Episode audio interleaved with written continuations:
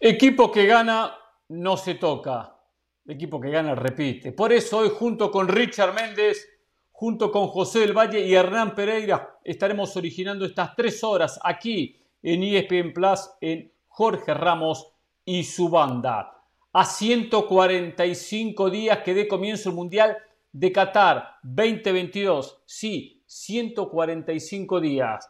En un día como hoy que se cumplen casualmente 36 años del último campeonato del mundo ganado por Argentina, en México, de la mano de Diego Armando Maradona, aquel Mundial de México 86. Y a ocho años de la famosa frase, no fue penal, no era penal, ¿se acuerdan? El Brasil-Holanda, eh, perdón, México-Holanda, México-País, eh, Países Bajos, el Mundial de Brasil 2014. Pero bueno, no venimos a contar solo historias, sino también presentes un programa con mucha información, con muchos temas.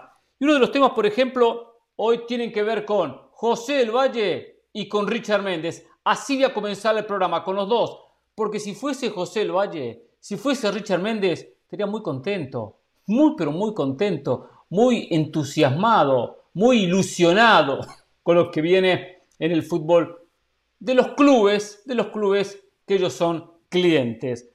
¿Por qué? Le cuento en instantes. Hablaremos también de la CONCACAF, porque ya hay dos clasificados. Estados Unidos, Honduras metieron el pie en el Mundial de Indonesia 2023. Ya están clasificados. Hoy falta que se disputen otros partidos por los cuartos de final y conozcamos dos nuevos equipos, entre ellos México y Guatemala. Se enfrentan en uno de los partidos de esta tarde-noche en territorio catracho. Al Paris Saint-Germain parece que le estorba Neymar. Ya hace días que se viene mencionando la posible salida del futbolista brasileño del conjunto parisino. Ya alguien levantó la mano. Quiero a Neymar. Pero no un club. Alguien en la mesa que lo quiere para su equipo. ¿Dónde tendrá que Neymar? ¿Qué tendrá que pasar con Neymar? ¿Puede dar más de lo que dio en el conjunto parisino? Lo vamos a analizar. Ayer en Fútbol Picante nuestros compañeros entrevistaron a Andrés Lilini, el técnico del conjunto de Pumas. Muchos conceptos, conceptos claros, temas refuerzos, tema Toto Salvio, por qué llega, el hombre todavía de boca, le quedan muy pocas horas, las aspiraciones en el campeonato. Ahora, también dijo algo que me llamó la atención, que huele a doble discurso. Copa Libertadores de América. Ayer tres partidos, gran empate Atlético Mineiro en Ecuador, gran empate de Boca ante Corinthians, Hoy hay cuatro partidos por los encuentros de día, por estos octavos de final de la Copa Libertadores de América. Hoy, por ejemplo, juegan Vélez River, el José Amalfitani. ¿eh? La sudamericana se la dejo a Richard Méndez, que él quiere hablar de Copa Sudamericana. ¿eh? Lo de Boca ayer fue bueno, buen empate, buen resultado, con Rossi siendo figura. Se atajó un penal. Y hoy lo quieren llevar a la selección argentina para que esté en Qatar 2022. No, no, no para que ataje para que entre, si Argentina empata y van a los penales. Carlos Vela rechazó la MX. ¿Qué pasa con los futbolistas mexicanos? ¿Es cierto que la rechazó? ¿Tendría que haber ido a la, a la MX? ¿Por qué no quieren los jugadores estelares de México jugar en la liga de su país? Somos el mejor equipo en plantel. Un futbolista lo dijo de un conjunto regiomontano, que los resultados no han estado a la altura de lo esperado, por lo menos en los últimos campeonatos. Vamos a analizar si están así como lo menciona, que tienen el mejor plantel del fútbol mexicano. Ayer damos a conocer la noticia que se habían confirmado los rivales de México para las próximas fechas FIFA. Para septiembre, dos partidos en Estados Unidos y para el mes de noviembre, en los días previos a lo que va a ser la preparación de México para la Copa del Mundo Qatar 2022. Hoy conocimos algunos detalles de los requisitos, de los que le pidieron a estas elecciones previo a los amistosos ante México en territorio estadounidense. Otros temas más que estaremos, por supuesto, analizando, como quiero hablar también del grupo Orlegui y su inversión en territorio español y alguna cosita más, junto con José El Valle, a quien saludo, y Richard Méndez. ¿Cómo le va, José? Buenas tardes. Muy bien, Hernán. Eh, me leyó la mente. Yo siempre estoy feliz, estoy contento, estoy entusiasmado. Hmm. Veo a la pantalla, lo veo a usted, lo veo a Richard. Voy a hablar de fútbol durante las próximas tres horas. La vida me sonríe Por cierto, Hernán, para el próximo viernes, si no está muy ocupado, yo sé que usted tiene una agenda llena, pero en ese dispositivo que usted tiene para ver fútbol de, todas las partes del planeta Tierra, sí. Eh, le pido que me haga una clase táctica de Gonzalo Carneiro. Gonzalo Carneiro. Me cuentan que podría convertirse en el nuevo delantero de la máquina cementera de la Cruz Azul. Tiene 26 ¿Ah, años. Es uruguayo. Eh, surgió de la cantera de Defensor Sporting, el acérrimo rival de Danubio. Jugó en San Pablo, en el Brasileirao. Está en Liverpool de Montevideo y aparentemente sería el próximo refuerzo de la máquina. Yo no tengo esas herramientas con las que usted cuenta, Hernán, eh, eh, eh, esos plasmas, ese dispositivo, los scouts que usted tiene regados por el mundo, así que le tiro el tema para que quizás usted el viernes nos haga una disección. Hablando de uruguayos, llegó el cabecita Rodríguez. Yo entiendo que el club le da la orden de no hablar con la prensa, pero ¿por qué no decir muchachos, estoy cansado, voy a ofrecer una conferencia de prensa? Lo terminan sacando del aeropuerto como que si fuese, no sé, eh, una persona que le está eh, huyendo a las autoridades, no sé, me, parece un poquito de, de, falta de tacto por parte de los directivos. Y para finalizar, Hernán Richard, ¿se imaginan a Hugo Sánchez dirigiendo Copa Libertadores? ¿Se imaginan a Hugo Sánchez dirigiendo al Emelec de Ecuador. Bueno, Hernán dice que no. ¿Y se lo, imagina teniendo como futbolista a Giovanni Dos Santos? ¡Uh! Esa no la tenía. No, no me lo imagino. Sí. si quiere podemos hablar con el presidente de Emelec. Podemos hablar. Ah, perfecto. Me parece bien. Un amigo que tiene línea directa con él. Me dijo que vende muchísimo humo el hombre, eh. que vende humo como loco. Eh. Tira, tiros por todos lados. Ah. Pero después damos noticia y comentamos realmente lo que pasó en las últimas horas. Eh. Muy bien. Em, perdón, antes de saludar a, mí por qué no me llegó el email. A mí por qué no me llegó el email de que había que traer ese, ese saquito eh, claro, color beige. O sea, a Hernán y a Richard les llegó el comunicado, a mí no.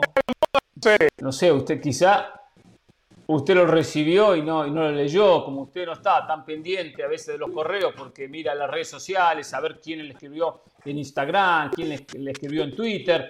De repente esa fue la situación. Eso fue lo que pasó. Pero bueno, ¿eh? por cierto, hoy casualmente viendo programas de Argentina, comentaban, hoy es el día del camarógrafo. Lo cual no sé si en Estados Unidos también es el día del camarógrafo, me va a confirmar el productor, muy posiblemente no, pero igual saludo a todos los camarógrafos y a que tengo aquí atrás, ¿eh? Realmente, Pedro, un trabajo estupendo que hace durante este programa. Así que saludo para todos, ¿eh? todos los camarógrafos que trabajan en los Estados Unidos y más allá de las fronteras. ¿Cómo le Solo le pido algo. Solo le pido algo antes de que salude a Richard. Se lo pido a usted y también a Richard. Yo solo espero que los comentarios de Pereira y los comentarios de Méndez no sean light como el color de su vestimenta. Usted nos saluda a su camarógrafa, ¿no? Usted, usted tiene una mujer, le pusieron, ¿no? ¿Por qué usa una mujer, eh, José, y no pusieron? Usted pidió a propósito que Laura fuese. Ah, Lupita es. Ah, pensé como estaba, como va no, es Laura, Lupita. Ah, Laura, Lupita. lo que pasa es que yo ah. le digo Lupita, a ella le gusta más Lupita, vio, es mexicana, eh, tiene muy buena onda con mi esposa. Eh, entonces, eh, sí, Hernán, yo pedí una mujer porque vio en esta empresa, en este programa somos inclusivos, oportunidades para todos, así que a mí me tocó Lupita. La saludo, gracias Lupita. Por cierto, Lupita, el té se me acabó. Sí, puede ser limón y miel. Sí, gracias. También me da, me trae el té y todo, Hernán. Ah, va y le prepara el té mientras qué bárbaro. Está para hacer el trabajo de camarógrafo, no para estar buscándole el té. Pero bueno, eh, qué increíble. ¿Cómo le va, Richard? ¿Cómo está usted? ¿Bien? Siempre,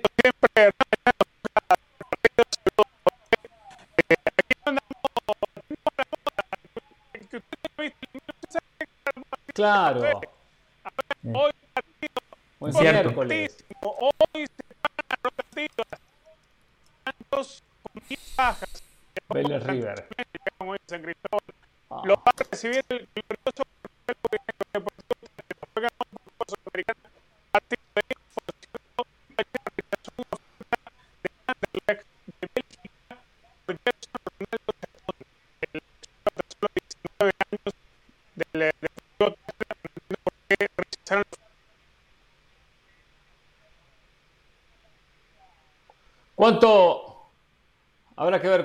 ofrecieron, ¿no? Habrá que ver cuánto ofrecieron, José. ¿Cierto? Pero bueno, una vez que tiene la posibilidad Venezuela de meter un futbolista en Europa, tendría que haberlo aprovechado, ¿eh? Lo tendría que haber aprovechado.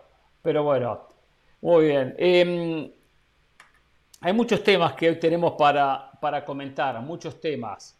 Por cierto, José, ¿vio Copa Libertadores de América? ¿Vio, ¿Vio el ambiente ¿Sabe que sí? Corinthians espectacular para el Corinthians Boca? Eh, sí. Emocionante el partido, ¿eh? Buen partido, ¿eh? ¿eh? El ambiente mejor que el partido. El estadio lleno, a reventar, eh, la fanaticada, los cánticos. Y después desde lo futbolístico, quizás no fue un gran partido, pero sí fue intenso. Y eso me gustó. Peleado en todos los sectores de la cancha. lo de izquierdos, la verdad, Hernán, eh, qué central que tuvo Santos Laguna de Torreón, eh, y lo dejaron salir así como así. Y la verdad que es uno de los caudillos de, Boca. Marco Rojo, que se equivoca, comete un penal tonto, pero después en el trámite de los 90 minutos termina teniendo un muy buen partido. Eh, impresionante lo de Argentina, Hernán. Veía a este chico Ceballos. Qué bien que juega, eh. La extremo por derecha, sí, muy bueno.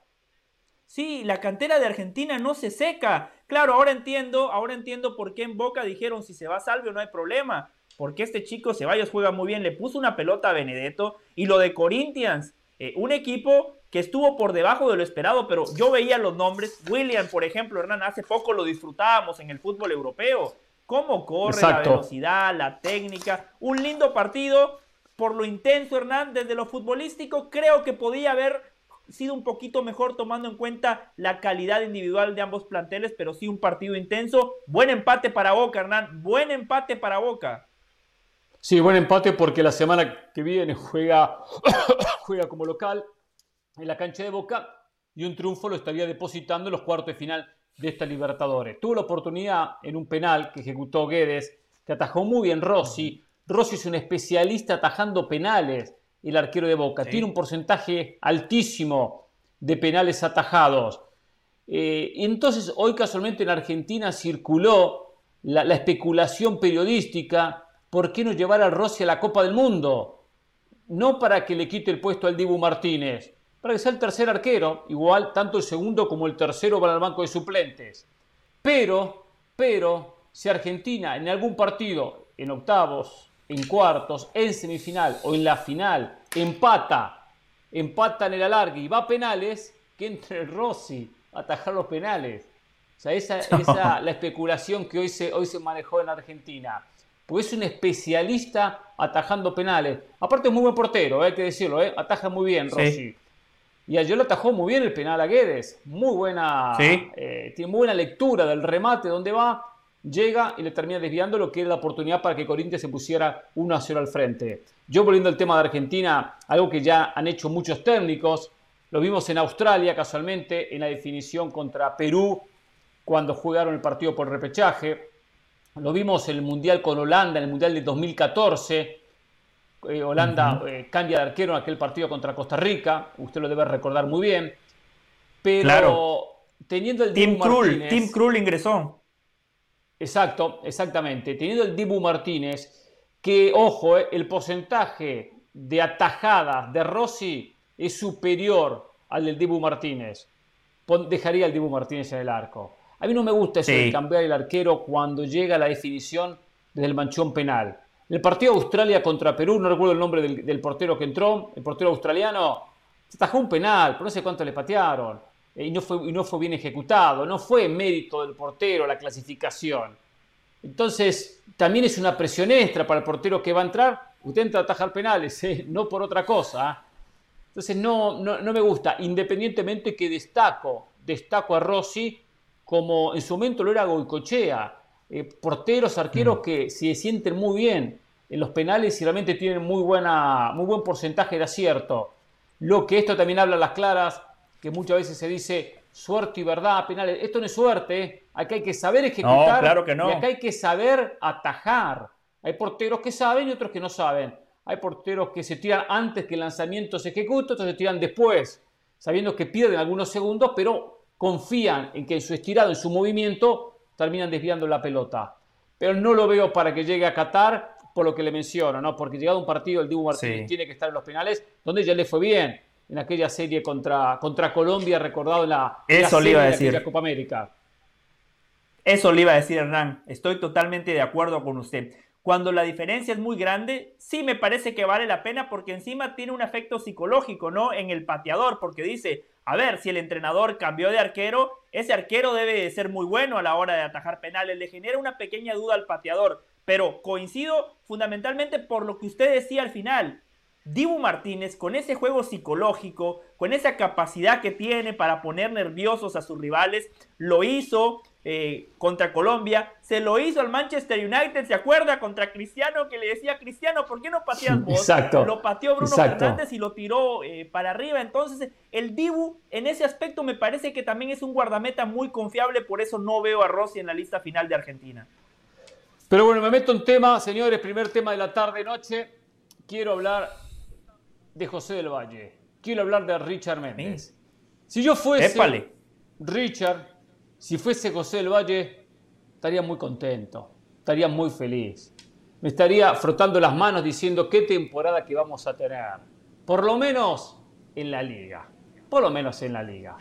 Hoy uno ve la realidad del Barcelona y si fuese, como los compañeros a mi derecha, a mi izquierda, cliente del Real Madrid, diría, esta liga va a ser un trámite. Esta liga va a ser un trámite para el Real Madrid. Barcelona está por vender a Frankie de Jong, ayer lo decía casualmente Moisés Llorens. Dembélé ofrecido a diferentes equipos ingleses porque no quiere continuar en el conjunto catalán. Querían ir por Rafinha, el Chelsea lo terminó contratando y la única esperanza es conseguir algo de dinero algo de dinero que lo estarían consiguiendo con la venta de Frankie de Jong para intentar comprar a Robert Lewandowski. Lo de Barcelona realmente es a nivel económico muy pobre, paupérrimo, lamentable, producto, producto de los pésimos manejos de Bartomeu. Todavía el equipo debe 122 millones de euros en transferencias de diferentes jugadores que contrataron en su momento mucho dinero debe y no tiene plata. Está pagando los salarios, los altos salarios. Entonces Dembélé hoy se conoce que el entorno de Dembélé ya lo ha ofrecido a equipos ingleses, con la ventaja que llega a costo cero. Hoy Dembélé, en, hoy es 29 de junio, ¿no? Sí. Mañana Dembélé termina su contrato con Barcelona. Pasado mañana, el viernes, es futbolista libre y puede negociar con el equipo que quiera y no le va a salir nada al conjunto que lo contrate, independientemente que siempre se paga un dinero extra cuando el futbolista llega con la carta en su poder. Entonces, yo soy del Real Madrid, estoy loco de la vida. Campeón de Champions, campeón de Liga y un Barcelona que se caiga a pedazos. Yo le soy sincero, como hincha de River, siempre estoy muy pendiente de lo que pasa con Boca y me alegro cuando le va mal. Ayer, por ejemplo, vi el partido y quería que ganara Corinthians, le soy sincero, independientemente que después elogie lo de Rossi y, lo que hizo Boca porque fue un gran segundo tiempo. Entonces, ustedes, como cliente del Real Madrid, hoy tienen que tirar cohetes y empezar a festejar que el Barcelona no se va a recuperar. Porque podrá tener un técnico que yo lo defiendo a Xavi Hernández.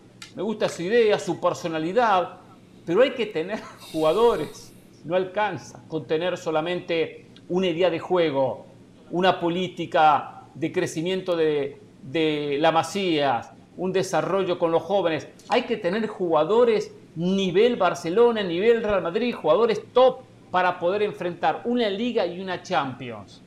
Podrá Barcelona enfrentar al Real Madrid y quizá le gana y quizá le vuelva a meter cuatro.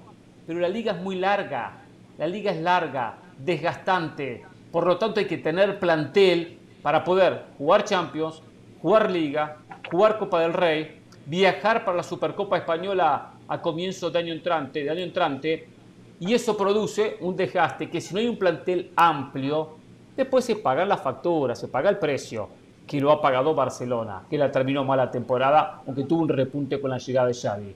Pero si fuese como usted del Real Madrid, estoy loco de la vida, muchachos, loco de la vida. ¿eh? Este campeonato puede llegar a ser un trámite para el equipo merengue, la liga. Está bien, algunos dirán, ¿y Atlético Madrid? Está bien, va a competir, va a competir.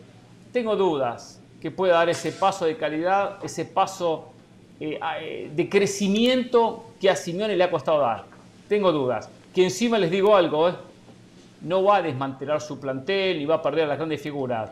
Pero leía el otro día que económicamente está con la soga al cuello. Ahí, así está el Atlético Madrid. No sobra un kilo, ¿eh? no sobra un peso. Alto salario para Simeone, alto salario para jugadores, muchas contrataciones, lo que entra sale, lo que entra sale en cuestión dinero y no solo nada, ¿eh?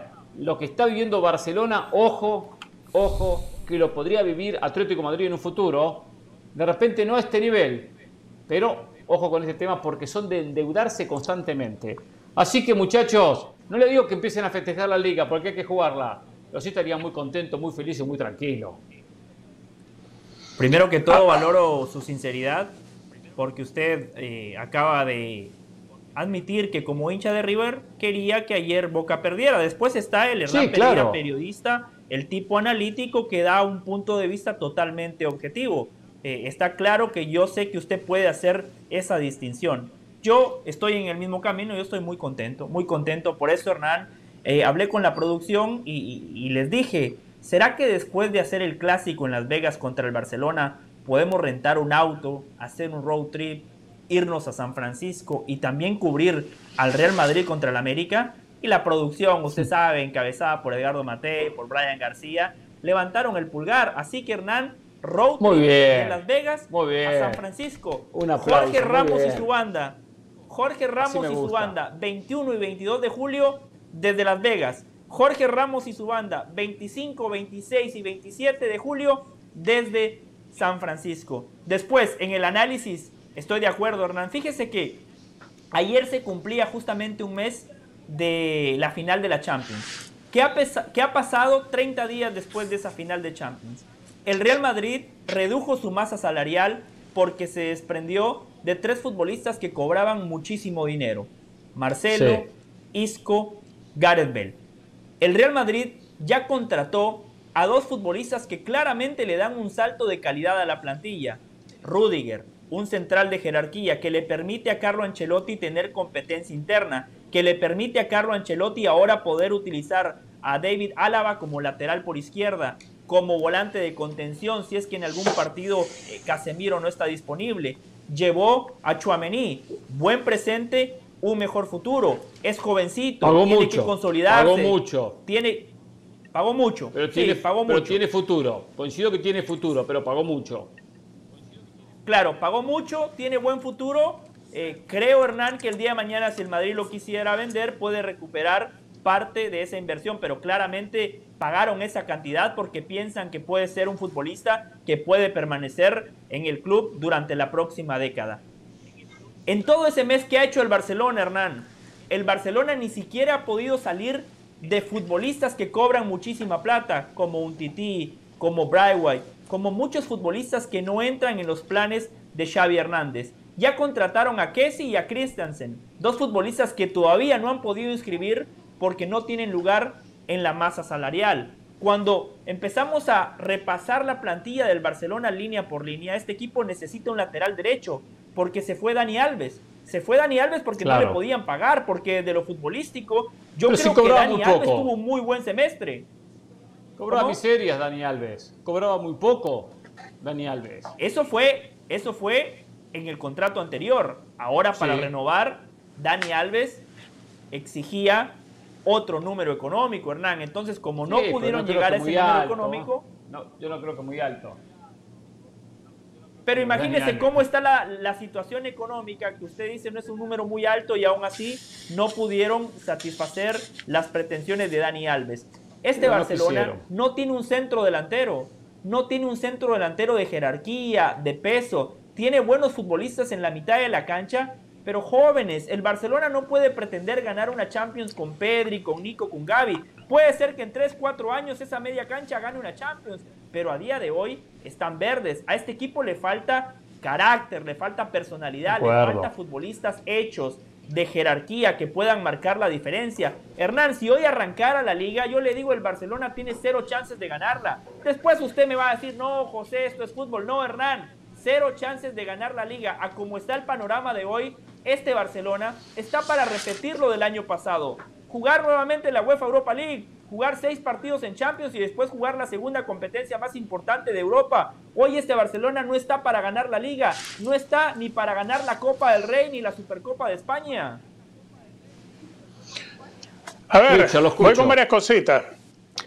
Número uno, yo sé usted, Hernán, que tiene el botoncito ahí para sacarme de, pantalla cuando venía yo al saludo, pero no importa, eso lo podemos dejar mm. atrás.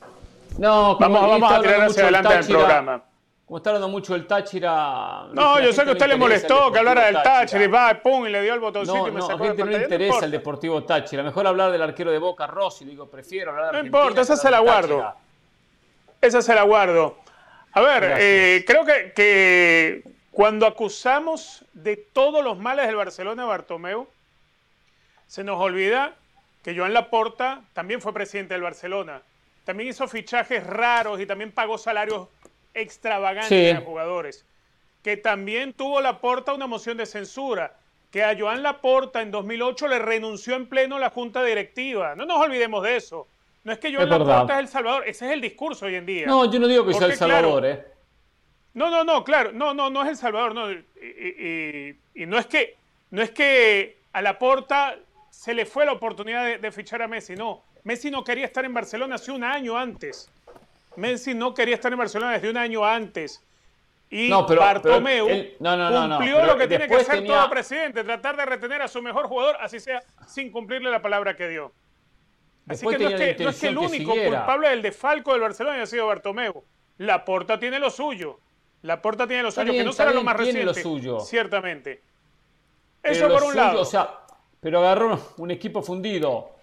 Coincidimos que agarró un equipo fundido. Él también, él también lo dejó fundido. Está bien. Él también lo, dejó lo dejó mal. claro, lo dejó mal y el otro lo empeoró. Pero no es que, no es que este sea el gran salvador de gestiones, no. De hecho, desde la llegada de la, es más, desde antes de la llegada de la Porta, la campaña era a, un maniquí con la camiseta de Messi, te voy a hacer una oferta que no vas a poder rechazar. Bueno, ni hubo oferta y ni hubo rechazo porque no hubo nada. Y Messi se fue al Paris Saint Germain. Habló de Holland, habló de Erling Holland y la gente compró el humo. Habló hasta de Mbappé y la gente compró el humo. Habló de Neymar y la gente compró el humo. La porta se la ha pasado engañando a la gente.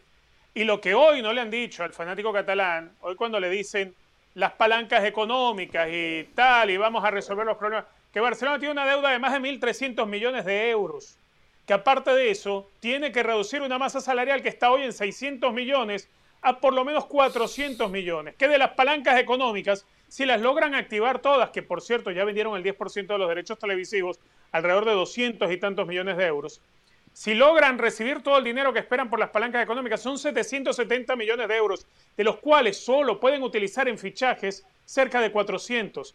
Es decir, con eso Barcelona no va al mercado a comprar nada. No va al mercado. Tiene que reducir la masa salarial. Tiene que salir de un jugador que no quiere salir, como es Frankie de Jong, pero no le queda de otra, no hay otro camino.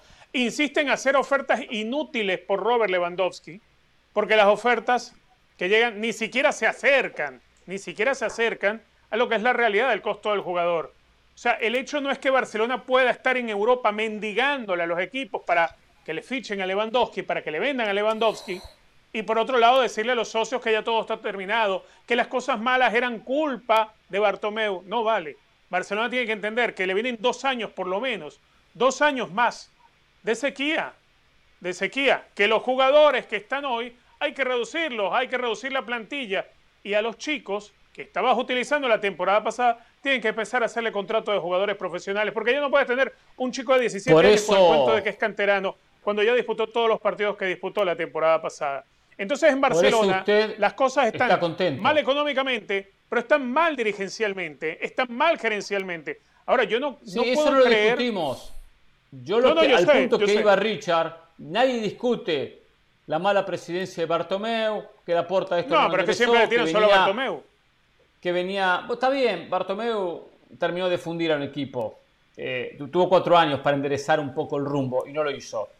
Ahora, yo lo que lo siguiente: como clientes del Real Madrid, tienen que estar contentos. Usted no yo no creo que haya alguien fanático del Madrid, Hernán, que pueda estar feliz que, que a Barcelona le esté yendo mal. ¿Sabe por qué? Porque tendría que ser muy necio un fanático del Real Madrid para no darse cuenta que la existencia del Real Madrid depende y mucho de la existencia del Barcelona que la competencia Real Madrid-Barcelona es importante. Pero es lindo el año más triste, el año más triste en la historia de Boca Juniors fue cuando River jugó en segunda, porque se necesitan uno al otro, tan simple como eso. el año más triste de Boca fue cuando ustedes descendieron. Sí, fue, el año más triste de Boca. Ese fue un campeonato amargo, por supuesto. La gente miraba más la segunda división que la primera división. Sin duda, sin duda. Los ratings marcados. ¿Sabe quién festeja cuando uno de los grandes cae segunda? Los clubes de segunda. Son los únicos que Pero festejan. Usted me va a decir que la gente de Madrid, usted incluido, no están contentos. No, yo no soy gente del Madrid, Barcelona... yo no soy del Madrid. Bueno, está bien, cliente, perdón, cliente, no gente, sino cliente del Madrid. Ni nada, que están contentos. que no están contentos cuando ve que Barcelona no ilusiona, no compra a nadie, se van los jugadores, Dembélé se va pasado mañana, no les alcanzó para Rafinha. Eso es un pensamiento mediocre. El que piensa así, yo estaría contento. O sea, usted eso es un pensamiento mediocre, Hernán. Eso es un pensamiento ¿Usted le dice mediocre, a, José del Valle? ¿Es un mediocre Es un pensar mediocre. Es un pensar mediocre. No se puede ah. festejar que el rival desaparezca o que el rival ande mal. Hay que, hay que, a ver, la competencia que yo siempre quisiera, si yo fuese fanático del Madrid, si yo fuese fanático del Madrid, yo quisiera que el Barcelona, el mejor Barcelona, bueno, es, el que, se va a que no es fanático, es, el que le quiero ganar. No, pero... Si yo fuese fanático del Madrid, pensaría de esa manera. Eh, ese comentario de Richard es, tribunero. ese comentario de Richard es tribunero, es un comentario que cualquiera se para y lo aplaude, pero después Richard, usted como tipo de fútbol, que usted es un tipo de fútbol, usted sabe que una de las lindas partes que tiene este deporte es el folclore, que pasa justamente por la rivalidad, especialmente cuando hablamos de Real Madrid-Barcelona y en los últimos 15 años repasamos acontecimientos históricos, un 6 a 2, un 5 a 0, el Barcelona pasándole por encima al Real Madrid. Hoy el Real Madrid tiene la oportunidad de revancha. Es que hoy el Real Madrid puede ganar la liga y no se puede permitir lo que pasó en el Bernabéu la temporada pasada, que ese Barcelona mediocre, con el agua al cuello, fue al Bernabéu y le metió cuatro al Real Madrid. Este año el Real Madrid no nada más tiene que ganar la liga, tiene que machacar al Barcelona, tiene que pasarle por encima, en la medida de lo posible, golearlo Richard. Y claro que el madridismo celebra que el Barcelona disputó la UEFA Europa League, Richard, algo sin precedentes. O sea que después de seis partidos el Barcelona estaba jugando, como decía usted, el torneo de los niños de manera correcta. Pero una cosa es que se mofen, José, una cosa es mofarse y otra es festejarlo. Festejarlo es morboso. Una cosa es mofarse. Pero festejarlo dentro de la alegría. Usted no puede ser la bandera de un fanático del Madrid. Me sorprende de usted, José. Usted es fanático del Madrid, ese no puede ser su bandera. Mófese de ello, pero no la bandera del Madrid es ganar. La bandera del Madrid es ganar, pero si de manera paralela el rival de todas las horas se hunde, está en la miseria, no puede ganar partidos, está lejos de competir por títulos, eso también se disfruta, Richard. Pero usted cree que Florentino ha intentado que Barcelona sea parte de la Superliga, ¿por qué? Porque necesita de un equipo como Barcelona. El Real Madrid y el Barcelona necesita de un Real Pero Madrid. Pero entiendo que se necesitan. Enteros en la liga, lo necesitan enteros por la rivalidad. Entiendo que se necesitan, pero cuando transitoriamente, porque algún día va a salir de esta realidad Barcelona, el rival está en el piso, es lindo verlo en el piso y pisotearlo y pegarle, es lindo. Y eso es lo que el Real Madrid hoy siente de este Lo que pasa es que usted lo sufrió cuando descendió River, eso es lo que pasa. Y tiene, tiene, ese, tiene ese, ese, ese, reconcomio allá adentro que lo tiene aquí atragantado, por eso, porque usted lo sufrió. ¿De qué? ¿Atragantado de qué? Usted es víctima de ese bullying. ¿De qué? ¿Por, lo de River? Claro. Boca, ¿O no te hicieron bullying? No ganaba a nadie, Boca pasaba años sin ganar un campeonaito. Pero no te hicieron bullying todo el tiempo, ¿no? Contrataba a cualquier muerto Boca. Y la tienes aquí, la tienes aquí. El, toda esa época. El, el ganaba, ganaba. ahí metido. Y, y, lo, y lo viví. Y lo vivo con hincha de fútbol. Pasa que usted, la verdad, usted me desilusiona como hincha de fútbol. Pareciera que usted es hincha de béisbol y no, y no de fútbol. Veamos un buen campeonato. ¿Por qué hincha de béisbol? todos los ¿Por equipos. Qué hincha de béisbol? O sea, por favor, porque van a aplaudir a tomar una cervecita. Usted no ha visto jugar a Táchira, le invito hoy para que lo vea, para que le dedique un ratito y durante el partido está comiendo hot dog por eso lo digo, Richard Méndez. O sea, la pasión con que se vive el fútbol es mi archirrival quiero que pierda. quiero que le vaya mal. Pero una cosa es que pierda, una cosa es que quieras que pierda y otra cosa es que quieras que tu rival sea muy débil para que para ti sea fácil ganarle. Eso no tiene lógica. Sí, claro. Si usted sí tiene lógica. Si usted engrandece el deporte, usted le quiere ganar a la mejor versión de su rival, no el pobre, no una pobre versión. Si usted engrandece este deporte, hágalo engrandeciéndolo, hágalo de verdad engrandeciendo el deporte. Yo voy a crecer y voy a ser más fuerte y más potente. El otro, bueno, que se caiga. Yo entiendo que hay un límite. Yo entiendo que un Barcelona-Real Madrid, que es el clásico más importante del mundo, es, es fundamental que mantenga esa importancia, que no se, que no se debilite. Eh, pero para llegar a ese extremo, que, sea un español-Barcelona, por ejemplo, un Barcelona-español, ah, para eso tienen que pasar años y años y eso no va a llegar, porque un día Barcelona se va a recuperar y va a encontrar, si hace las cosas bien, el camino para potenciarse como plantel futbolístico.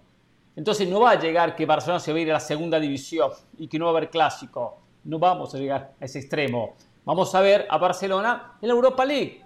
La próxima edición, por ejemplo. Si juega Champions y no clasifica, estará jugando la Europa League. Y eso lo podemos ver la temporada que viene. O un, o un Barcelona que estará luchando por intentar llegar a la próxima edición de Champions.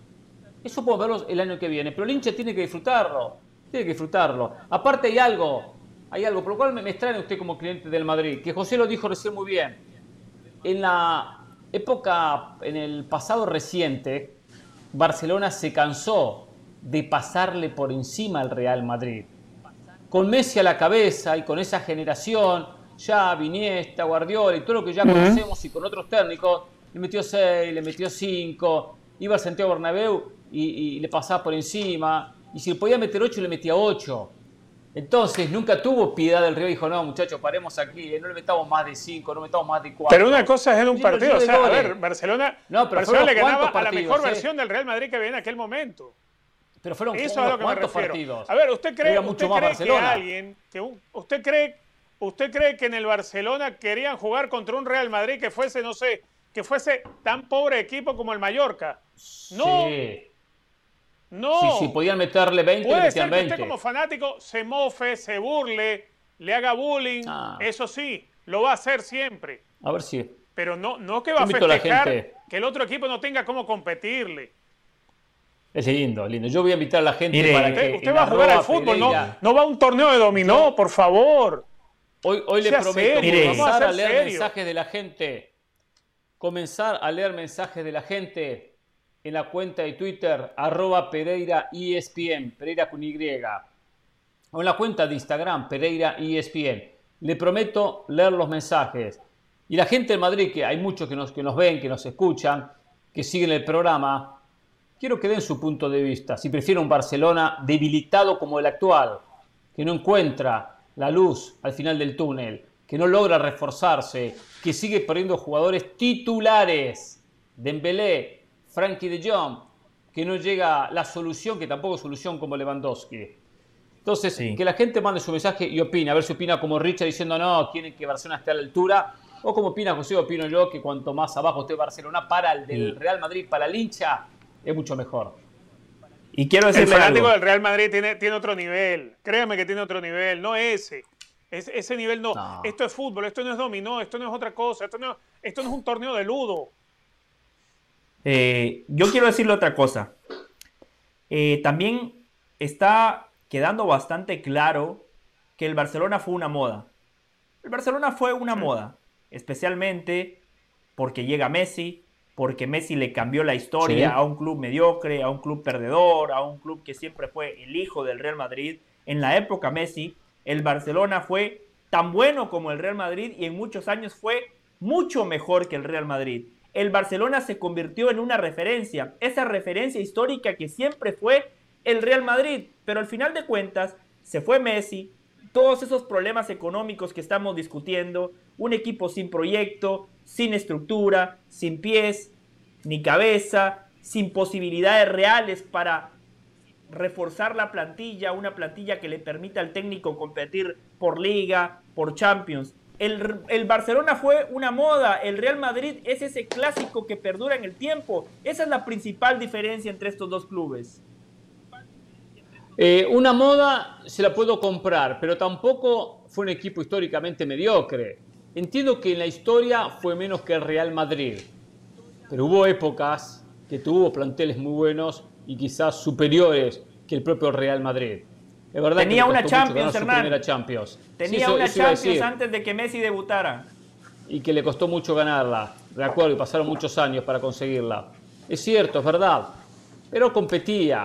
Eh, eh, con planteles por lo menos mucho más cercanos a un Real Madrid que en la actualidad.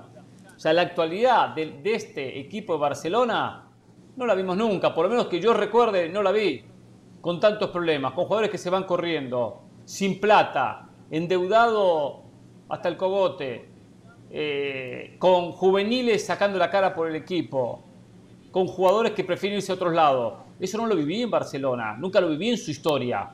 Independientemente de esta época eh, eh, dorada y de la moda, como usted dijo, previo a esa etapa, no lo viví. No lo viví. Recuerdo la época de, de Stoikov, de Hagi, de Romario, o sea, siempre trató de llevar buenas figuras. Ronald Koeman en su momento, o sea, tantos jugadores que vistieron la camiseta de Barcelona. Eh, y era equipo competitivo. Última, la verdad que lo de los últimos tiempos preocupa muchísimo y la actualidad preocupa muchísimo. Pero bueno, quería mencionarlo casualmente por estos temas porque están llegando las últimas horas de Dembélé, porque Dembélé hace su trabajo para ir a la, a la Premier, habrá que ver qué equipo lo termina contratando. Esto a las claras que no va a seguir en Barcelona y la sensación es esa. Cuando un futbolista no renueva y espera hasta el 30 de junio, es simplemente suena la campana y me voy. Ya está, si no yo hubiese renovado, sin lugar a dudas. A ver, cambio el tema. Ayer clasificó Estados Unidos y clasificaron, clasificó también Honduras al Mundial Sub-20. Ganó Estados Unidos 2 a 0 a Costa Rica. Este Mundial de Indonesia que se juega en el 2023, el Mundial Juvenil, el habitual Mundial Juvenil que se iba a jugar en el 2021. Producto de la pandemia no se disputó. El último fue en el 2019 y del 2019 saltamos al 2023. Por lo tanto, se saltó una generación, se perdió una generación que no pudo disputar dicho torneo. Ahora se está disputando en Honduras el clasificatorio para el Mundial. Bueno, ayer se jugaron los partidos, o dos de los cuatro partidos, por los cuartos de final. Ganó Estados Unidos a Costa Rica 2 a 0. Cuando puse el partido ya ganaba Estados Unidos por dos goles. Costa Rica erró un penal, después tuvo alguna oportunidad. El penal lo tiró por arriba del travesaño.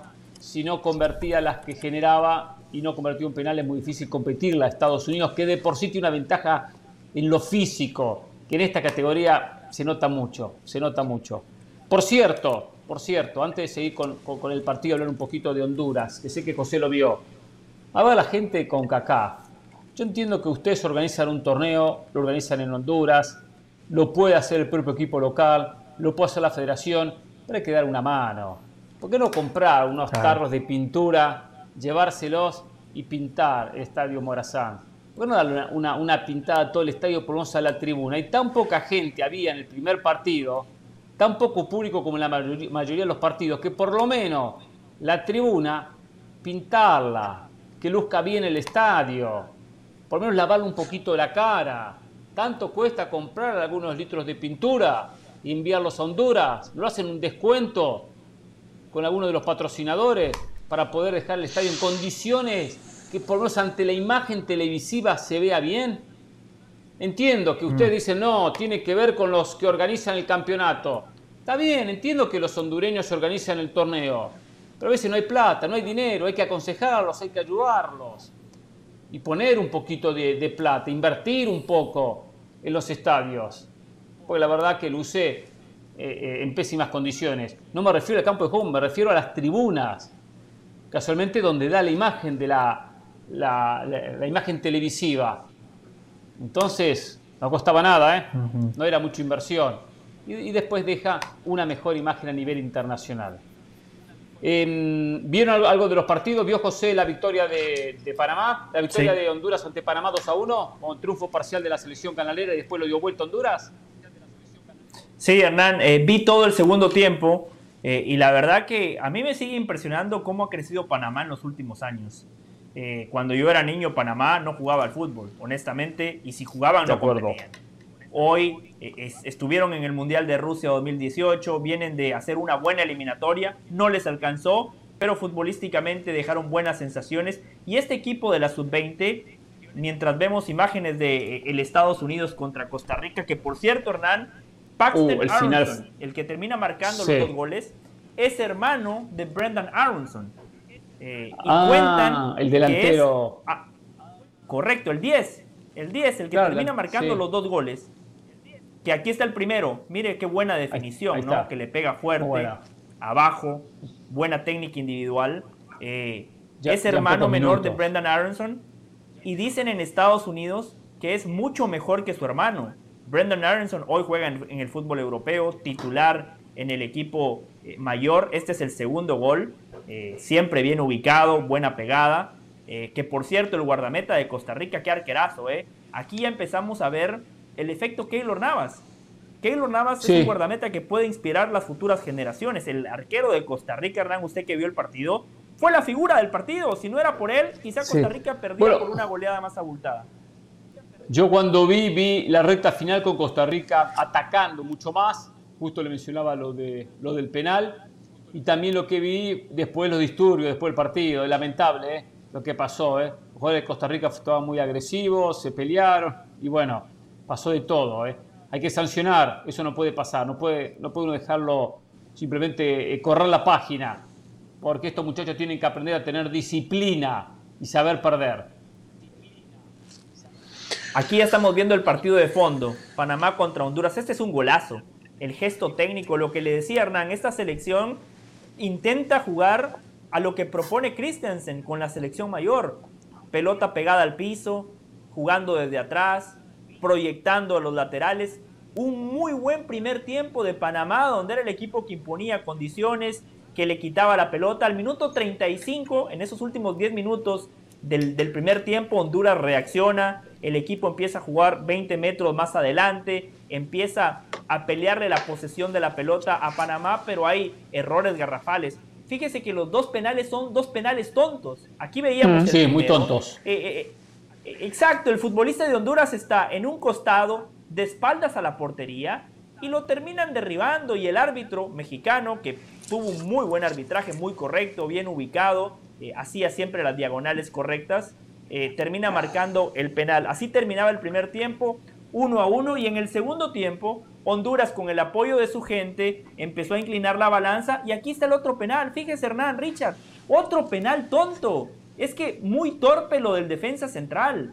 Eh, eh, eh, ahí es donde el futbolista centroamericano tiene que seguir mejorando, tiene que evolucionar, se tiene que trabajar un poquito de mejor manera en las cosas básicas, porque esto es una ingenuidad, exactamente, y por dos penales tontos le cuesta la derrota a su equipo Panamá no va a jugar el Mundial Sub-20, sí lo hará Honduras. Panamá no irá a los Juegos Olímpicos. Honduras todavía tiene la chance también de clasificarse a los Olímpicos de París. ¿Pero por qué? Por dos errores muy puntuales, producto de la inocencia, de la ingenuidad y de la falta de colmillo que se tiene en Centroamérica. Coincido, totalmente de acuerdo. ¿eh? En el segundo veía brusco el, el defensor que va la pierna, no llega la pelota, va por ir pero hay que cuidarse, tienen que aprender esos conceptos de cómo manejarse en el área. El primero nos damos cuenta, bien lo decía José, el delantero está, está en un costado del área, en un vértice, de espaldas al arco, muy lejos del arco, no va a sacar ventaja de esa posición. ¿Por qué cometer una infracción? ¿Por qué cometer una falta? Si lo tengo casualmente detrás al futbolista, o sea, que se dé vuelta y cuando se da vuelta lo voy a marcar. Pero bueno, un agarrón innecesario, a veces producto de esa como desesperación, de intentar jugar con intensidad, con ganas, eh, con actitud. Me mato en la cancha, pero paso la línea. Paso la línea. Eso no es matarse en la cancha, jugar con intensidad o jugar con actitud. No, eso ya es no ser inteligente. No ser inteligente lo describió muy bien, muy bien José. Acá hay una cosa muy importante. Esto es un Mundial Sub-20. Entiendo que es el Mundial Sub-20, no es el Mundial Mayor. Pero esto es el pasaporte el paso mm. para muchos de estos muchachos de jugar un mundial. Algunos quizás nunca tengan la oportunidad de jugar un mundial, pero otros van a ser parte y muchos y solamente un porcentaje muy alto de estos jugadores de las próximas selecciones de Panamá, de Honduras, de Costa Rica, de Estados Unidos, ¿por qué no de México? Muchos de estos jugadores, los que no son mexicanos, los que no son estadounidenses, los que no son canadienses, van a jugar la próxima eliminatoria para el 2026. Y qué importante que el hondureño, que sea parte de ese camino al 2026, con la obligación de clasificar, porque Honduras tiene la obligación de estar en el 2026, son tres cupos y dos repechajes, recordemos, sacamos a Canadá, sacamos a México, sacamos a Estados Unidos y hay tres cupos y dos espacios más. Entonces, jugar un Mundial Sub-20, representar al país, estar lejos de mi casa, jugar una competencia que, se televisa a nivel mundial, es importante para estos muchachos. Y por qué no después reforzar de a poquito la selección mayor cuando busque el camino al Mundial. Entonces, el pasaporte de un Mundial Sub-20 es, es, clave para estos muchachos. Y Panamá se perdió una gran oportunidad.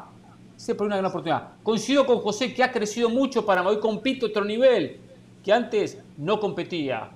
Pero estas jugadas infantiles de algunos jugadores después le pagan, pagan los platos rotos. Y Panamá también sueña y tiene muchísimas chances de llegar al 2026. Totalmente. Sí, obviamente con la ampliación de cupos, muchos tienen esa posibilidad. Ahora, eh, quedándome un poco con esto del tema de, la ingenuidad, porque es eso, un seleccionado plagado de ingenuidad en Panamá. Eh, eso forma parte también cuando no tienes tus jugadores que tengan la oportunidad de crecer en otras latitudes. Digo crecer eh, futbolísticamente, de haber salido del torneo doméstico, de haber seguido. el, caso, el caso de los Aronson es un ejemplo de eso. Brendan pudo saltar el charco y, empieza a tener una formación diferente. Y su hermano menor, que yo o sea, o sea que, acá, no, acá no enseñan bien. O sea, usted dice que aquí no enseñan bien. Tienen que cruzar el charco. No, no, no, yo no estoy hablando del MLS. En la MLS sí. En la MLS sí. El tema es cuando tienes un chico que tiene menos de 20 años. O sea, en Centroamérica no con pocas posibilidades de llegar al primer equipo, donde, si bien Panamá ha logrado un desarrollo importante, en Panamá todavía la pirámide está invertida es mucho más fuerte y más potencial lo que se logra con la selección que lo que se logra en el fútbol de base. Eso es una realidad y no solamente de Panamá, de muchos en la región. Eso de pronto no sucede con los chicos hondureños, no sucede con los ticos, porque en Costa Rica, a nivel de categorías menores, Costa Rica ya ha participado en varios mundiales juveniles, por ejemplo. Eso es un paso importante que hay que dar, pero necesitas obligatoriamente que el jugador, cuando está siendo juvenil, tenga más oportunidades de estar en un equipo de primera división y si es posible tener oportunidades de salir del torneo doméstico para tener una formación mucho más compleja, algo que le permita al jugador tener un mejor crecimiento. Cuando compites en categoría sub-20, estás compitiendo con jugadores, sí, de la misma edad, las diferencias pueden ser no demasiadas y por ahí en un partido se te da como se le dio a República Dominicana contra El Salvador. El problema está cuando estos chicos llegan a defender a una selección mayor y se van a enfrentar con jugadores que ya no le llevan una ligera diferencia, sino una amplia diferencia por desarrollo, por experiencia, por haber tenido la oportunidad de jugar en torneos fuera de sus países. Ahí es donde hay que tratar de llegar con el mínimo de distancia, con el mínimo de diferencia, de no llegar tan disminuido. Eso que le está sucediendo hoy a Panamá, pues hay que buscarle la manera de que ellos mismos traten de, que sus jugadores jóvenes puedan tener más roce en un campeonato de primera división, de que sus jugadores jóvenes tengan más oportunidades de salir del fútbol panameño y desarrollarse en el fútbol extranjero. No digo que no solamente Panamá mejorar, lo, necesitan otros países como Honduras, como Guatemala, pero la diferencia es que en Honduras hay mayor tradición. Hay una cosa que usted no se anima a decirlo. Eh, eh, mejorar la formación en Centroamérica mejorar la formación. No, pero es que, es que en Centroamérica hay, algunos que, están muy por encima de otros. Hay que mejorarla. Siempre hay alguno que está por encima del otro. no, pero por ejemplo, Costa Rica está muy por encima del resto en Centroamérica. Más o, sí, está por encima, pero por ahí nomás. Tampoco es una diferencia abismal. No, tampoco es abismal la, la diferencia. A ver, a, categoría sub-20 es, no es abismal, pero es considerable. Váyanse al extranjero. Muchachitos, jovencitos, váyanse al extranjero para terminar de formarse bien. ¿Por qué no mejoramos la formación local? No, o, o, ¿Por qué no mejoramos la formación en Estados Unidos? Yo sé, usted no critica a la MLS. Usted no critica a la, a la, MLS porque usted es usted de la línea de la MLS. No, porque en la MLS el chico debe. Usted dijo en la MLS debutan que a Europa para formarse mejor. En la MLS hay chicos que debutan con 16 años.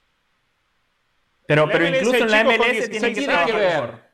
¿Qué tiene que ver? ¿Qué tiene que ver? Que tienes la oportunidad de estar en un torneo de mayor exigencia y prepararte con En Panamá también debuta con 16. De primera categoría. Esas oportunidades no las tienen todos en Centroamérica. Esas oportunidades no las tienen todos en Centroamérica. Y es diferente, es diferente trabajar como trabaja una institución en la MLS que como trabaja una institución en la Primera División de Panamá. Con todo el respeto, pero es que hay distancias. Hay distancias. Yo prometí, yo prometí leer mensajes y voy a leer mensajes. Después, José, usted sigue con el tema, no me importa, ¿eh? Porque le prometí a la gente, soy un tipo de palabra. Hernán Pereira cumple, ¿eh?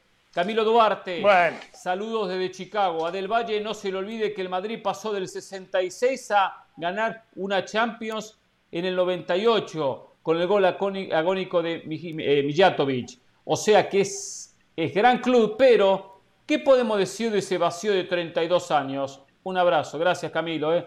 Dice Sara, Estefan, el Barcelona está mal, pero está dando más pena el Manchester United. Yo la verdad creo que Barcelona, así como está, no la verán dando la pena que está dando el United. Yo diría lo siguiente, Sara, ¿eh? mal de otro consuelo de tonto. ¿eh? United es un desastre, pero Barcelona lo que pasa es que tiene una liga menos competitiva en España. ¿eh? Vean la otra parte que me escribe. Del Valle dice que Madrid tiene que golear a este Barcelona en primer lugar. Cuando se enfrentan al Madrid, le juega como equipito chico al Barça. La última vez me acuerdo, el Madrid avasalló al Barça. Fue el último clásico de Frank Rijkaard. No, el último clásico le ganó 4 a 0. ¿eh? El último clásico le ganó 4 a 0. Eh, dice Hitman, el Madrid pasó por crisis y se recuperó. Como madridista queremos ver al Barça sufrir y más por sus propias consecuencias de mala administración. Hitman, estamos de acuerdo, estamos de acuerdo con usted. Gus Andrade de, Pro, Gus Andrade de Pro. Qué nombre, nombrecito medio largo, pero no sé cuál es el nombre, será Gustavo. Solo los mediocres quieren lo fácil. Si el hincha del Madrid quiere un rival fácil, eso habla más que todo, todos esos títulos. Y si, y si historia, y su historia. Qué mentalidad tan pobre. Perfecto, bueno, está bien, mensaje, está, uno está de acuerdo, no están de acuerdo. A mí no mentalidad pobre. O sea, a mi rival le puedo ganar fácil porque es un desastre, le paso por encima. Me encanta pasarle por encima y golear. Lo felicito. Una, eh. dos, tres. Es un hombre de cinco palabra. veces. Cinco veces, claro que sí. Hombre de eh. palabra. Hombre de palabra. Solo tenga cuidado que Elber sigue escribiendo, eh. De vez en cuando manda mensajes, saluda a toda la banda. Así que ojo con eso, Hernán Pereira. Vio que a veces Perfecto. es medio maleducado, Elber. Eh, quería decirle un par de cosas más de el premundial sub-20 de la CONCACAF. Eh, me extraña que usted, Hernán Pereira, no lo haya elogiado, porque usted siempre, y me consta, hace un llamado constante al aficionado centroamericano que se involucre más con sus equipos, con sus selecciones, que apoye. Sí. Ayer, para el partido de Honduras-Panamá, el estadio lleno, el estadio lleno. Hay que aplaudir a la afición catracha que a la selección mayor en la eliminatoria le dieron la espalda. A la selección mayor le dieron la espalda. No, no, no, no, le dieron la espalda. la banderita blanca no le dieron la espalda. no, no, no. Apoyaron la selección. Después, después, cuando la selección empezó a perder, empezaron a silbarla y se dieron vuelta. Pero fueron a apoyar a la selección. La fueron a apoyar. No, Hernán, pero los últimos cuatro partidos de Honduras de local contra Jamaica, una muy pobre entrada. ¿Pero qué quiere si venía con Hernán Darío Gómez de derrota en derrota? Venían de derrota en derrota. En la recta final la dejaron a la selección. Ya no llegaban ni, al, ni al séptimo puesto. Independientemente de eso, o sea, la afición debería de apoyar. La selección es un gentilicio, hay que estar ahí siempre. Entiendo que hay que apoyarla, es pero también. Es un sentimiento. Pero que rebajen el costo de la entrada si creen que la gente no le va a ir, pero, pero la gente tiene que la ir eliminatoria, Comenzó la eliminatoria y el hondureño apoyó a su selección. Comenzó la eliminatoria y el estadio estaban repletos. Cuando Honduras jugaba como local. Un partido, dos partidos, tres partidos. Vino aquel partido con Estados Unidos, bisagra. Iban ganando, aplausos. Lo dio vuelta a Estados Unidos. Silbido, ole, ole, ole.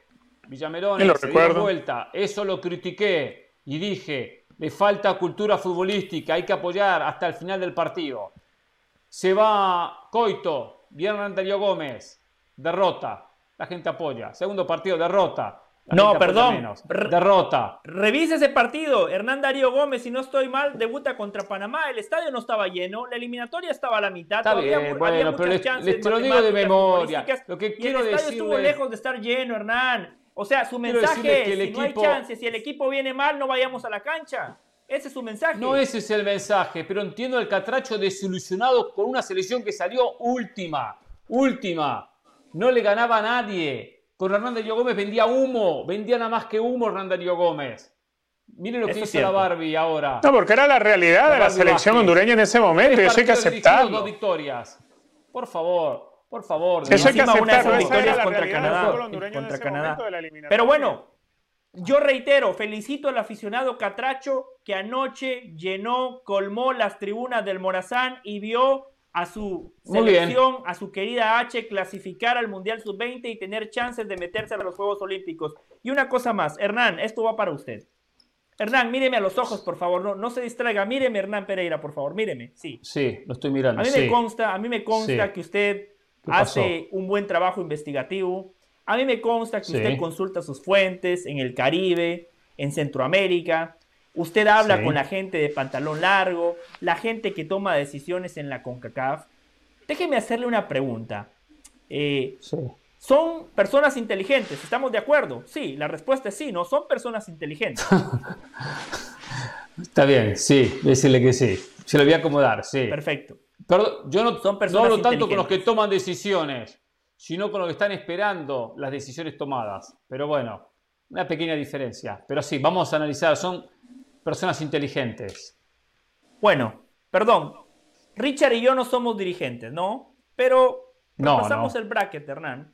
Repasamos el bracket y usted tampoco es dirigente. Sí.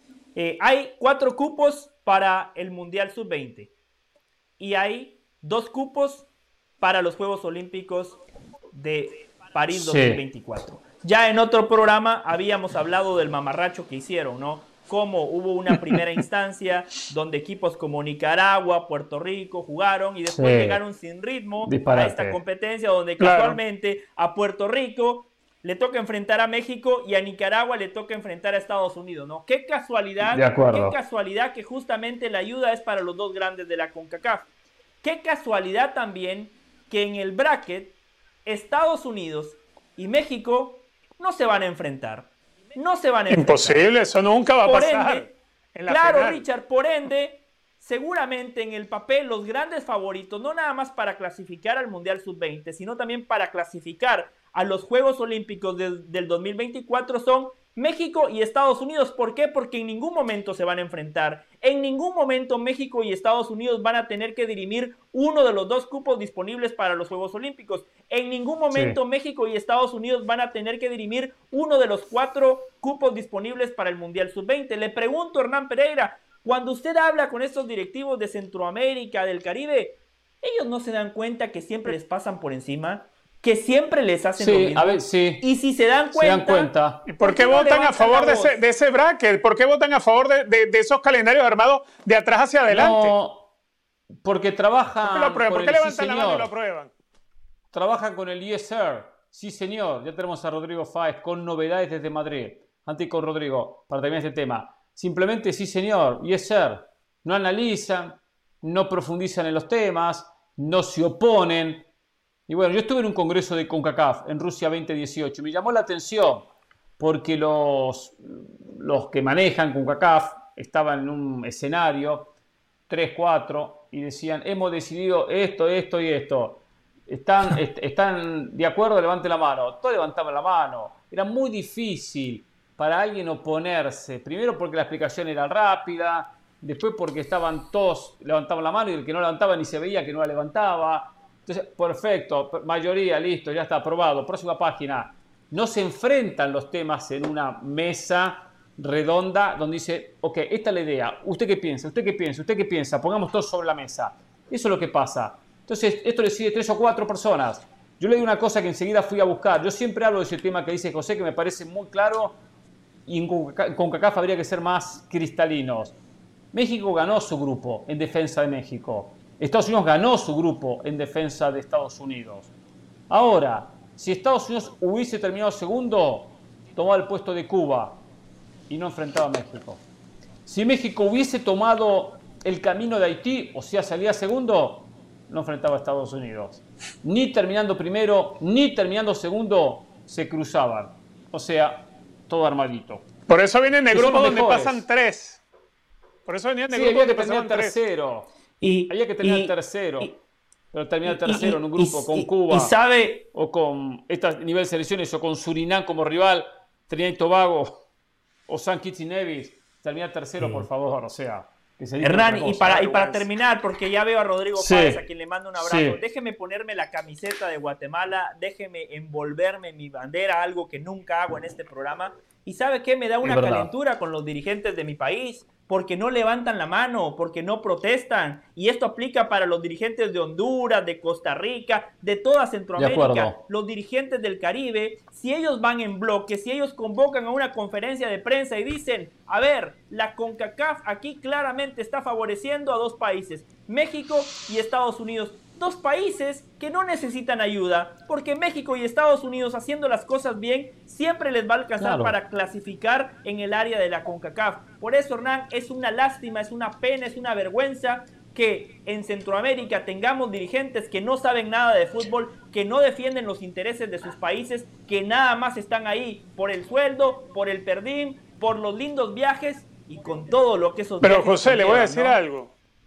De acuerdo, tengo que ir con Rodrigo. Más allá que Centroamérica se niegue, con CACAF son 41 miembros. Si los centroamericanos se unen, harán 10 a lo sumo, entre ellos y algunos caribeños, igual no hacen fuerza contra el resto. Son 41 miembros de CONCACAF. Martinica, todos aquellos van a votar a favor de lo que quieren Estados Unidos y México y ya. Y lo que pretenda el grupo que se una no le va a alcanzar. No hay músculo político.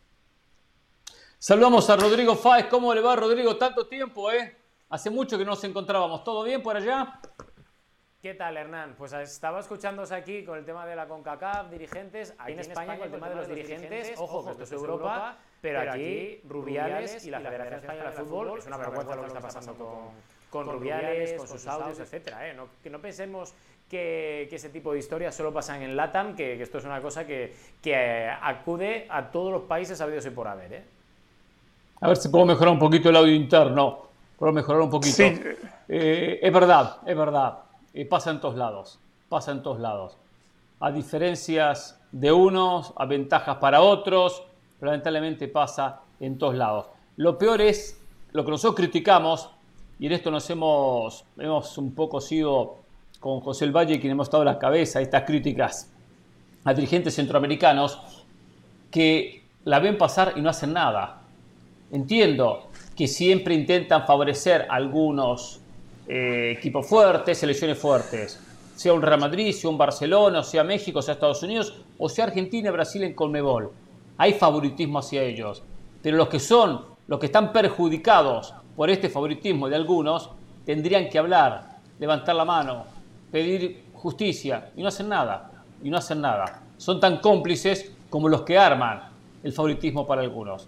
Pero bueno, ¿Cómo están las cosas en el Madrid, Rodrigo? Imagino que todo tranquilo. Que hoy hablaba y decía con el Madrid y el doblete, Champions y Liga.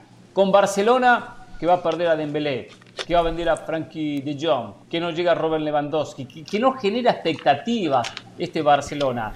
La gente del Madrid está más que contenta porque esto falta mucho todavía, 45 días para que comience la liga, pero puede llegar a ser perdón, puede llegar a ser otra liga fácil para el Madrid. Si no se refuerza el Barça y parece que no se va a reforzar, como viene la mano. Con suerte, suerte si llega Lewandowski. A ver, lo que está claro es que eh, de momento van, van a pasar cosas, eso está claro. En el Real Madrid eh, la cosa está muy, muy tranquila porque efectivamente no hay fichajes, porque además tenemos que, tener en cuenta que estamos más pendientes aquí en Madrid de la operación salida, de Ceballos, de lo que pueda pasar con Marco Asensio y compañía, que, realmente de lo que, de lo que pueda llegar, porque llegar si llega va a ser dependiendo primero de las salidas en cuanto a fichajes del Real Madrid, es decir, si Asensio finalmente sale, que podemos explicarlo ahora cómo está la operación, puede llegar Nabri, que podría ser una opción, o directamente nadie, porque se puede aprovechar incluso un Lucas eh, Vázquez de, extremo derecho como recambio para Rodrigo, porque al final está la cosa bastante bien enfocada en cuanto al, en cuanto al propio en cuanto al propio Real Madrid, pero es que está muy muy tranquilo porque el Real Madrid ha hecho los deberes, se ha reforzado bien en defensa con Rudiger, que da muchas opciones al resto de la zaga, se ha reforzado bien con Chouameni, que da también otras eh, salidas a Ancelotti, y vamos a ver qué pasa arriba porque Asensio es la clave del mercado ahora mismo en el Madrid, es decir, Asensio acaba contrato la próxima temporada, en 2023, puede, una de dos, o quedarse como está, no renovar y no salir traspasado e irse la próxima temporada gratis, renovar a la baja, que de momento para eso necesitas una oferta del Real Madrid, o salir traspasado. El Milan está muy interesado entre otros equipos para ver qué ocurre eh, si satisface esa oferta al Real Madrid, que por menos de 35 o 40 millones de euros no lo va a dejar salir y que de momento no ha llegado una oferta como tal por ascenso. Entonces vamos a ver qué pasa, pero la cosa está muy tranquila. ¿Qué sensación transmite Asensio, que tiene ganas de quedarse o que tiene ganas de irse, porque es un jugador buen suplente, pero no se ha consolidado como titular. No es un jugador que juega cada fin de semana, no es una fija en el equipo de Ancelotti como tampoco lo era considerado.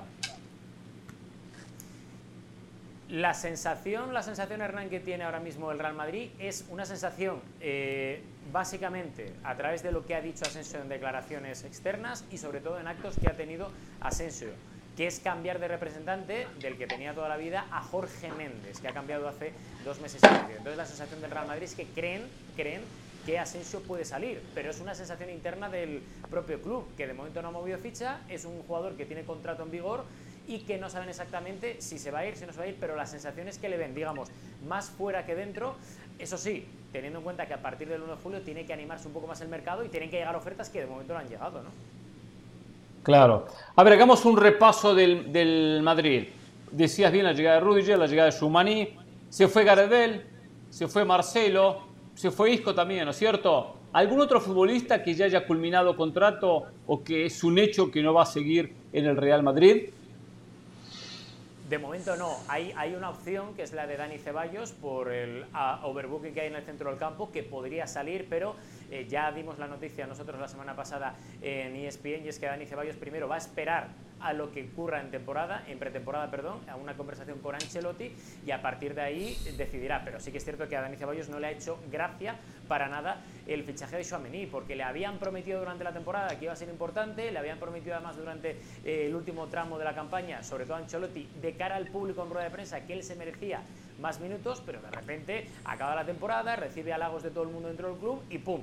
Te fichan a Chouameni, que obviamente eh, te condiciona mucho en el futuro. Hay opciones que tiene Dani Asensio, eh, Dani Ceballos, perdón, como puede ser, por ejemplo, el Betis, otros equipos además a nivel europeo que están interesados en él, pero él quiere esperar, quiere hablar con Ancelotti y luego decidir.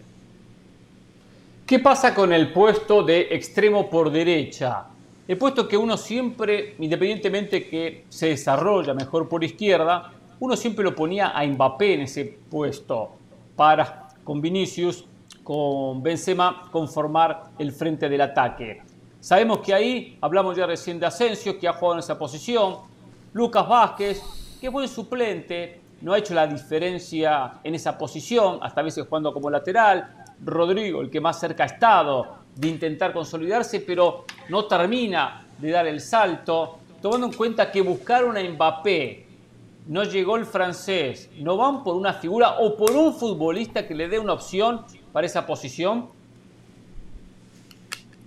De momento lo que te dicen en el Real Madrid es que, ellos están bien y que no necesitan a nadie más porque eh, al final hay dos hombres por puesto, más o menos en lo que es el once inicial del Real Madrid, y ellos dicen que han ganado la liga y además la han ganado bien a cuatro fechas para el final de la temporada y que encima son los campeones de la Champions, por lo cual ellos interpretan, y es lo que te dice el club desde dentro, que no necesitan a nadie. A ver, si al final se va Asensio, que insisto, vamos a ver cómo evoluciona el mercado eh, obviamente el Real Madrid va a tener que fichar a alguien y ese alguien, mucho me tengo que equivocar, es, si no es Nabri, que acaba contrato con el Bayern, está esperando a ver qué ocurre, tiene ofertas, intereses y debería de ser ese hombre, pero no descartemos algún otro jugador que pueda ser interesante dentro de lo que es el perfil que se busca en el Real Madrid, es decir, alguien que pueda competir con Rodrigo, que es un hombre importante y que está en clara progresión, pero que no eclipse el crecimiento del brasileño, que tenemos que tener en cuenta que es una apuesta del Real Madrid. Claro. Pero tuvo un problema en el audio con, Rodrigo. Eh, José, ¿alguna pregunta para Rodrigo? ¿Sigues ahí, Rodrigo? Sí, sí, sí. Sigo aquí, sigo aquí. Sí, ah, sí. Perfecto. Aquí, no sé si Justo estamos perdiendo el audio, pero sí. Sí, sí, sí. sí, sí. Justamente, Hernán, sobre, sobre ese último tema que usted tocaba con Rodrigo. Si se va Asensio, eh, Rodrigo, ¿por qué no un tal Neymar, que el Paris Saint Germain no lo quiere y fue uno de los viejos deseos de Florentino Pérez? A ver, básicamente Neymar, Neymar tenemos que tener en cuenta primero la edad que tiene, segundo el rendimiento que ha tenido a nivel europeo, tercero el comportamiento extradeportivo que ha tenido, que yo me creo obviamente que tenga todavía mucho fútbol en sus piernas, porque, porque ahí está y porque, porque lo ha demostrado, pero no es un objetivo del Real Madrid, lo fue hace tiempo, efectivamente, pero eh, recordemos hace tres años cuando fue objetivo muy tapado, muy tapado y con un trabajo muy, muy confidencial del Real Madrid, pero que él no quiso firmar aquel seguro por el cual el Real Madrid se cubría en caso de lesión por el tobillo de Neymar, que tenía maltrechos, Neymar no lo quiso firmar y el Madrid detuvo auténticas em, cantidades de dinero dentro de esa operación. Pero es que no es un objetivo, ni debe serlo además, porque Neymar, insisto, es que ya está más hacia abajo que hacia arriba. Una más de mi parte tiene que ver con un exdelantero del Real Madrid. Espero que esa linda polo que hoy trae Rodrigo Faez y la nacionalidad de uno de los conductores habituales del programa no vayan a nublar eh, la información y la opinión de Rodrigo Fáez. Cuando todo estaba hecho para que Morata llegara al Barcelona, ¿quién fue el que le bajó el pulgar a ese fichaje? Esto es una historia, esto es una historia que, hemos contado eh, hace dos años y medio, ya la contamos aquí, aunque no desvelamos el, nombre, pero, pero vamos a desvelarlo aquí. Digamos que Morata lo tenía hecho con el Barça, Morata incluso había, había enviado una foto con la camiseta del Barça a Josep María Bartomeu y de repente esta información llegó al vestuario y no gustó nada a varios jugadores, pero sobre todo a Luis Suárez que decía, oye, nosotros nos estamos matando aquí y hay otros puestos que se pueden mm. mejorar. Y Luis Suárez habló con Valverde, entonces entrenador del Barça, y dijo, esto no puede ser, hay que reforzar otras eh, demarcaciones y no precisamente la demarcación de delantero y se frenó la, la contratación de Morata, efectivamente. Mm, ¿Se da cuenta, Hernán? Tenía el nombre Rodrigo, pero claro, por la nacionalidad del delantero, no quiso entrar en conflictos aquí en la banda. ¿Se da cuenta? Ahora, toro pasado, años más tarde, nos cuenta toda la historia. Qué bárbaro, Rodrigo Fáez. ¿eh? Qué bárbaro. ¿Eso cuándo fue? ¿En qué año fue eso? Porque casualmente recién, hace poco se revivió la posibilidad que Morata vaya al Barcelona, pero Suárez no estaba, por eso que pensé que hablaban de... Eh, cuando antes de llegar a Mayam, se habló que podía llegar como nueve recuerdo en una jugada donde participaban tres equipos, la Juve, el Atlético Madrid y el propio Barcelona. ¿Eso cuándo fue, Rodrigo? Yo creo que fue, eh, ostras, ahora mismo me pillas en el, en el año, pero sería 2018, 2017, 2018. Yo creo que por ahí más o menos, hace, tiempo ya. ¿eh? Claro. a ver, Rodrigo. sus derechos. Suárez dijo, yo soy el 9 y me traen un 9. No podemos jugar los dos. Pero bueno, cada cual cuida. Le llegó al que no le debía llegar, ¿no? Rodrigo, hablando de nueve, porque, a ver, si yo entiendo que, que, sí, que Real Madrid ve como que para la temporada que viene le va a alcanzar con lo que hay. Yo sigo viendo un Real Madrid que si Benzema no está bien, hay que inventarse algo. Eh, la temporada pasada en el banco sacaban raíces Jovic, Mariano, bueno, imagínate tú. Mariano como, como, como suplente para, para, un Karim Benzema. A ver, ¿no se plantea el Real Madrid salir a buscar un 9 más? Alguien que por lo menos eh, alguien que por lo menos de vez en cuando tenga que alternarse con Benzema para darle algo de descanso al francés, porque el temporadón que ha tenido Benzema, con un año más para esta próxima temporada, yo no sé si lo va a volver a tener. A ver, eh, es muy complicado, Richard, que, que Benzema repita, sobre todo con una cosa clara, sin tener más lesiones por edad, por rendimiento, por fatiga muscular, y eso en el Real Madrid lo saben.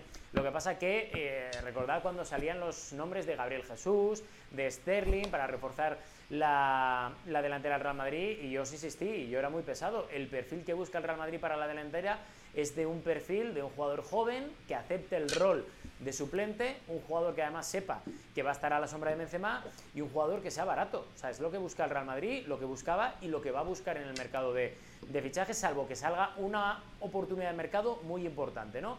Esa oportunidad de mercado de momento no está llegando y ese perfil, digamos que tira más hacia alguien que tiene contrato pero que ha estado cedido como puede ser Borja Mayoral, que a partir de otro jugador que pueda buscar por ahí el Real Madrid. Pero tirad más hacia Borja Mayoral, que insisto, sigue siendo propiedad del Real Madrid, estuvo esta temporada cedido en la Roma, luego en el Getafe, y que es un hombre joven, que, igual no tiene obviamente la calidad que tiene un delantero que ha de tener el Real Madrid o el gol, llamadlo X, pero que no se va a quejar y que va a ser un madridista más que ya conoce la liga, que conoce perfectamente el club y que no va a rechistar si va a ser eh, durante 30 partidos el suplente de Benzema.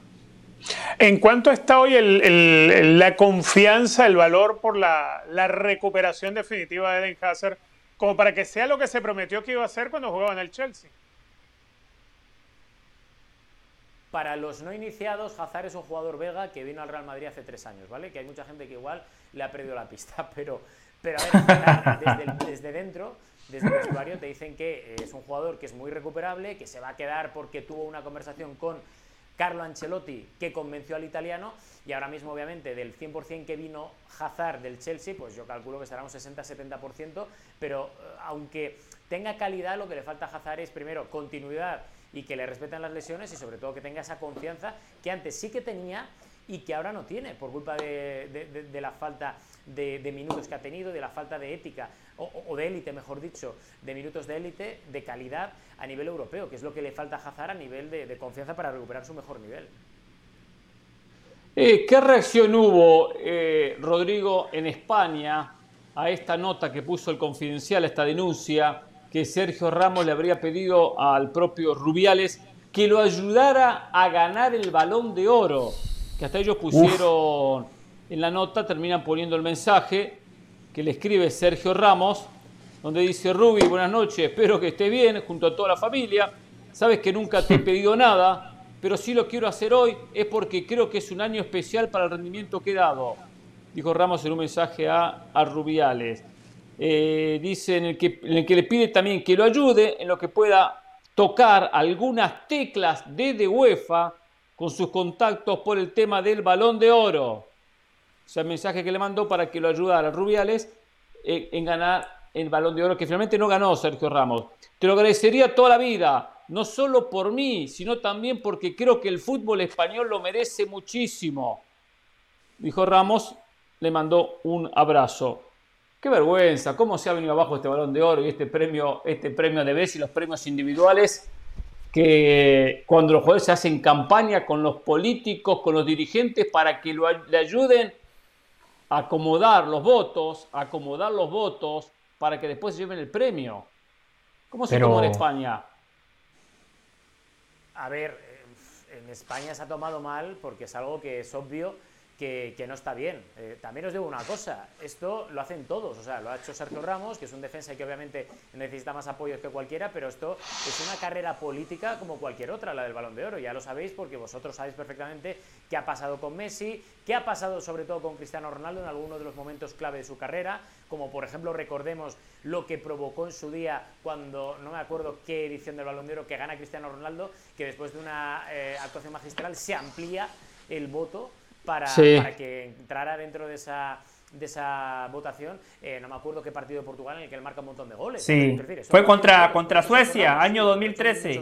año 2013. lo ha hecho en el entorno de Cristiano, de Messi. Lo que pasa es que esto ha salido a la luz y ha pillado a Sergio Ramos con, con Rubiales. Que también os digo una cosa, aquí lo de Sergio eh, Ramos ha pasado eh, no de puntillas, porque la gente lo está criticando, pero sí que ha dolido mucho más la contestación de Rubiales. El hecho de decir Rubiales, bueno, igual el balón de oro no, pero en el de BES, que ahí sí que puedo tener mano con Infantino, dicho mal y pronto con otras palabras, que es lo que dice el presidente de la Federación Española de Fútbol, diciendo, yo te voy a ayudar. Que claro, que lo hacen todos, insisto, pero que está mal, está mal y son cosas que de cara al público no, no quedan bien. Pero, perdón, yo no coincido ni con Hernán ni con Rodrigo. A ver, a ver. Paremos la pelota y pongamos la pelota contra el piso. Esto habla muy bien del balón de oro, porque a pesar de esa conversación entre Ramos y Rubiales, el balón de oro lo ganó Messi y lo ganó Messi de manera merecida. No estoy de acuerdo con Rodrigo cuando dice que es una carrera política. Messi y Cristiano ganaron los balones de oro que ganaron porque han sido los mejores en los últimos 15 años, porque se han cansado de marcar la diferencia dentro del rectángulo de juego. Rodrigo le pone un asterisco a ese balón de oro del 2013. Entiendo que estuvo muy mal que se haya cambiado la fecha límite de la votación, pero ese año desde lo futbolístico, Cristiano Ronaldo fue el claro merecedor del balón de oro. no, señor, no, señor. Muchachos, por favor, no ensuciamos a Messi, no ensuciamos no, señor, No, señor, José, no, no, no, no. Que estás dando la razón por el rendimiento. No y no, no y no, José, no, no. Y se estaba digamos, pasando por encima de la ley. Es que no puede ser, no, es que el presidente más votado es X, no, pues como una serie Y vamos a ampliar el plato el Uno. de, voto. Es que fue un balón de oro. Por favor. Ese año, José, ese año fue una vergüenza. Que ese año lo que pasó fue que Blatter, en una exposición, no recuerdo si no fue en Oxford que la hizo, se burló de Cristiano Ronaldo. No, no fue su intención la burla, pero le cayó mal a Cristiano Ronaldo para quedar bien con Cristiano, para hacer las paces, para que no se ofendiera la estrella portuguesa, entonces dijo, no, se extiende la votación. Justo Portugal tenía que jugar unos partidos por el repechaje para el 2018, creo que era para el 2018 o para el 2014. Para el 2014, eso fue 2013, dice usted. Sí, porque fue para el repechaje de Portugal contra, Suecia. Portugal con Suecia y ahí Cristiano hizo muchos goles, entonces empezaron aparecer los votos a favor de Cristiano. Eso fue una vergüenza. Ahora. Pero es que no es la única vergüenza que ha tenido el balón de oro, vale. El, balón de oro se lo negaron la mayoría de las veces. La mayoría de las veces ha habido justicia. La mayoría de las veces ha habido justicia. Pero esto, lo que dijo Florentino se nos fue Iniesta, se fue Xavi, no le dieron balón de oro a de los dos. No. Y se fue Ribery. Si había uno mejor, se había uno mejor. Pero lo que digo es lo siguiente. Eh, esto que, que, que, que denuncian hoy, lo que pasó con Blatter y lo que mencionamos ahora de extender la votación en un mamarracho, en algo bochornoso. Claro, que es un mamarracho. Eh, ¿Qué otro caso iba a mencionar? Iba a mencionar otro por ahí también que se me escapó ahora. Es, ah, Florentino cuando llegó a declarar que él que lo hacía ganar a Cristiano los balones de oro por su trabajo político, esto ensucia los premios. Esto le, quita mucha credibilidad a los premios, independientemente que la mayoría en la mayoría hubo justicia. En la mayoría hubo justicia. En aquel año Cristiano no era espectacular. Eh, menciona lo de Iniesta y lo de Xavi. Lo de Messi era superior. Y le voy a decir otra cosa, porque se menciona mucho el 2010, que lo ganó Messi, no la ganó Xavi. Perdón, no lo ganó Iniesta. Iniesta hace el gol en la final de la Copa del Mundo del 2010. Clarísimo. Hace el gol, perfecto, le da un título a España. No tuvo buen mundial Iniesta. No tuvo un mundial espectacular Iniesta. Nos queda la imagen del gol perfecto, el gol y el título. Y en, esa, en ese Barcelona, el rendimiento de Messi había sido espectacular en el año. Es verdad, Messi no fue campeón del mundo e Iniesta fue campeón del mundo. Si analizamos logros colectivos, sí, el más importante lo logró Iniesta. Pero individualmente, que es un premio individual, había tenido mejor temporada Messi. Pasa que después nos quedamos con el, con el 2010. Con el 2010. Pero hoy es un premio totalmente manoseado y que cada día pierde más credibilidad por todo este trabajo político que hacen todos los jugadores. Totalmente. Y, os digo una cosa, Hernán, importante, que yo estoy muy contigo en esto. Recordemos que en la última edición de estos premios, el mejor portero del mundo de los últimos tres años, por culpa de unas declaraciones en las que lo único que hizo Thibaut Courtois fue decir lo que tenían dentro todos los jugadores, el calendario, que era una barbaridad lo que estaban haciendo, le quitaron de todos los premios. Sí, señor. Le quitaron de todos los premios. Y prueba de que esto es algo que ya no solo se remite a los premios, sino que es una carga política, es que la revista 442 no lo metió ni entre los 5 o 10 mejores porteros de la última temporada. Y que France también se lo limpió. Es que es una vergüenza lo que está pasando en Europa con este tipo de premios individuales. Es que de verdad estamos perdiendo el control y perdiendo la orientación completamente de que es la esencia de verdad de esos juegos. No se puede disentir. Se han prostituido no se puede disentir. los premios individuales. Así, se han prostituido los premios individuales. Sí, Richard. No, no, que el futbolista hoy en día no puede disentir. El futbolista no puede disentir. El futbolista tiene que sumarse a la, a la onda política que te exigen los clubes, que te exige las federaciones, que te exige la UEFA, que te exige FIFA, a eso tienen que, pegarse los futbolistas. Porque si no quedan cancelados, como el ejemplo de Courtois, cancelado de todo. No, no hay sistema perfecto. Hay muchas cosas que se tienen que mejorar. Pero por favor, por favor, Messi y Cristiano Ronaldo ganaron los balones de oro que ganaron porque fueron mejor que el resto. El del 2010 era para Iniesta. En esa mesa, Richard, en esa mesa solo se sientan Messi y Cristiano Ronaldo ahora, que uno ya tiene 37, el otro tiene 35. Perfecto, que venga la nueva generación, pero nadie, nadie debe de discutir los balones de oro. Lo del 2013, perfecto, entiendo, pongámosle, pongámosle, perdón, un asterisco gigantesco a ese balón de oro. Pero después, después, Messi y Cristiano Ronaldo de manera merecida le sacaron una distancia enorme al El 2010 era de Iniesta. El 2010 era de Iniesta, José. Ya le, expliqué, usted solo, solo se acuerda. En todo caso, en todo caso, Xavi hizo más méritos que Iniesta. Se votaba por lo mediático siempre en el Balón de Oro. Por lo mediático. Sí, pero, pero recuerde el 2010 de Iniesta. Usted solo se le acuerda el gol en la final, nada más. A ver, para no, el gol en la final, mira. Seguimos Iniesta fue el arquitecto de todo lo que hizo Messi en Barcelona. Vamos a estar claros, vamos a estar claros. Que le dieron un balón a Modric e Iniesta se fue del fútbol y no le dieron nada. No le dieron ni las gracias a Iniesta. Porque tuvo la fortuna, o para algunos mala suerte, de jugar al lado de Messi. Por eso. por eso no le dio ninguno. De Messi de jugar al lado de Iniesta, no al revés. Por favor, por favor. Ese, ese Barcelona sin Xavi, con Messi, ganaba lo mismo y llegaba, y llegaba tan lejos. Pero sin Messi, la historia. Pero sin embargo, creo que Xavi también mereció un balón de oro. O Iniesta, no, jugadores espectaculares, espectaculares. Pero cuando uno elige el número uno, es difícil, ¿eh? Y el 2, el 3, el 4 van a quedar atrás. Iniesta y Xavi estaban ahí, 2, 3, 4. Esa era la situación. Quiero terminar con Rodrigo para ya dejarlo en libertad. Eh, Rodrigo, leía el otro día, y yo sé que a la gente esto le importa un comino, a la gente no le importa, mucho menos a los clientes, pero hay algo que está pasando hoy con Barcelona que tiene que abrir los ojos de algo que siempre dijimos. Hay que manejar bien la finanza de un club, mucho más cuando el club tiene socios, no tiene una empresa atrás que pone y pone y pone dinero. Digo esto porque independientemente que sí hay inversionistas en este equipo, me cuentan que los números están al límite, que están con la soga al cuello por los altos salarios. Me refiero al Atlético Madrid, que hay mucho gasto con salarios, especialmente al técnico Simeone, que le pagan, es el técnico mejor pago en el mundo. Algo no merecido, por cierto, si, nos, si tenemos que equiparar nivel futbolístico con salario ganado. Pero bueno, es otra historia. Eh, ¿Sabes algo? Más que merecido para mí. Así la situación. Ah, por favor. ¿Está así la situación en el Atlético Madrid?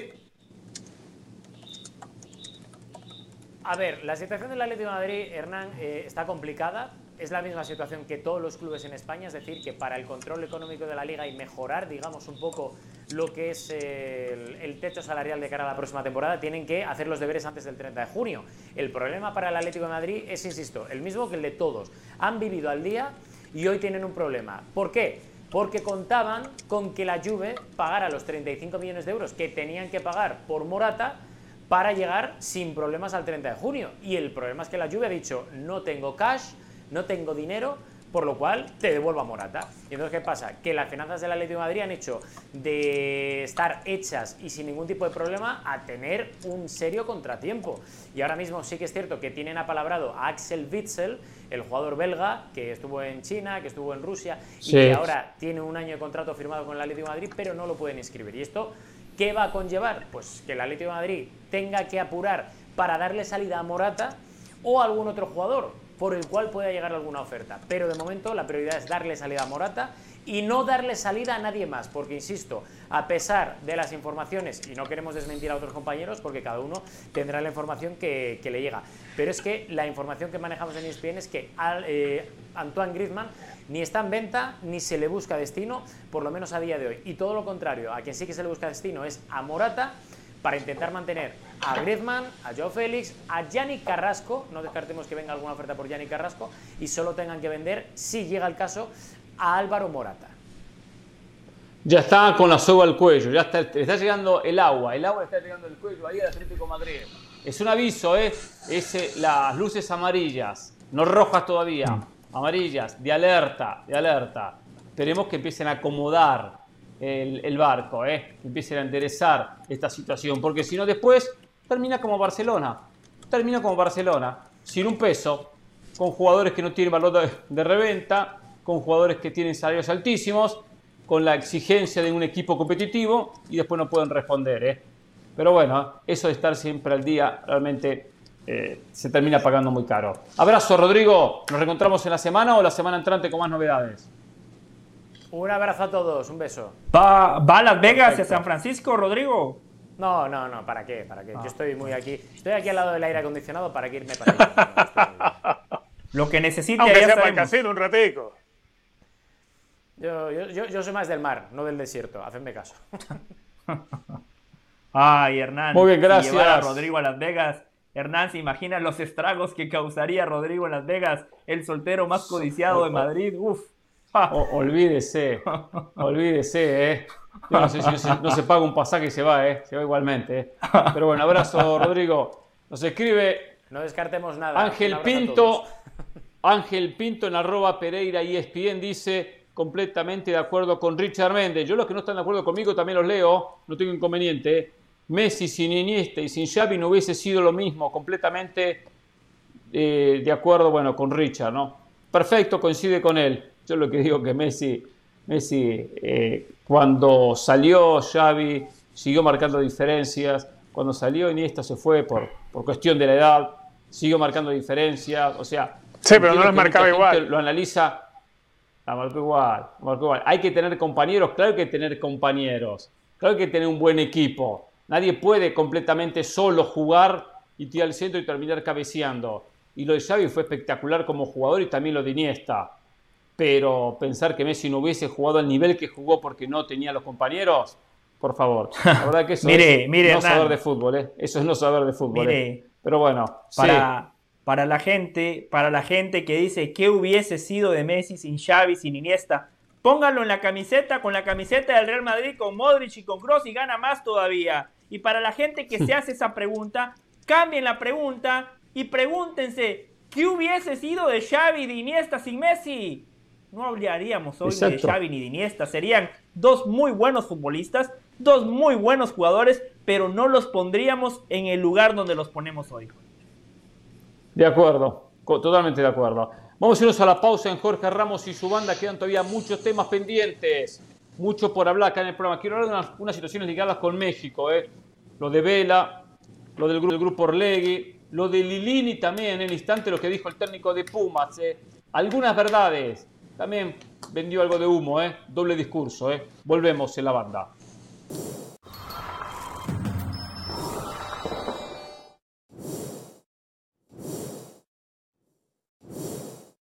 Pasión, determinación y constancia es lo que te hace campeón y mantiene tu actitud de ride or die baby.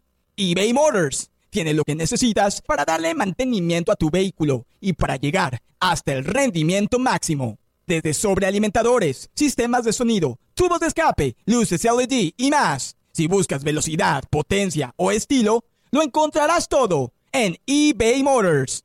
Con más de 122 millones de piezas, siempre encontrarás justo lo que buscas. Y con Guaranteed Fit de eBay, tienes la garantía de que tu pieza quede perfectamente a la primera o se te devuelve tu dinero. Porque con eBay Motors, quemas llantas y no tu dinero con las piezas que buscas, a los precios que quieres. Tu auto se convertirá en el MVP que te dará el triunfo. eBay Motors. ebaymotors.com. Solo para artículos elegibles se aplican restricciones.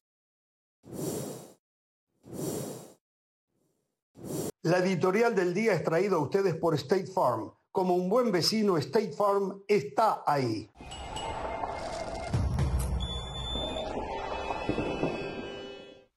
Seguimos en Jorge Ramos y su banda. Les recordamos que ESPN Plus es la casa de todo lo mejor del mundo del deporte. Y para hablar de otros deportes, hacemos contacto con Pilar Pérez. Adelante, Pilar.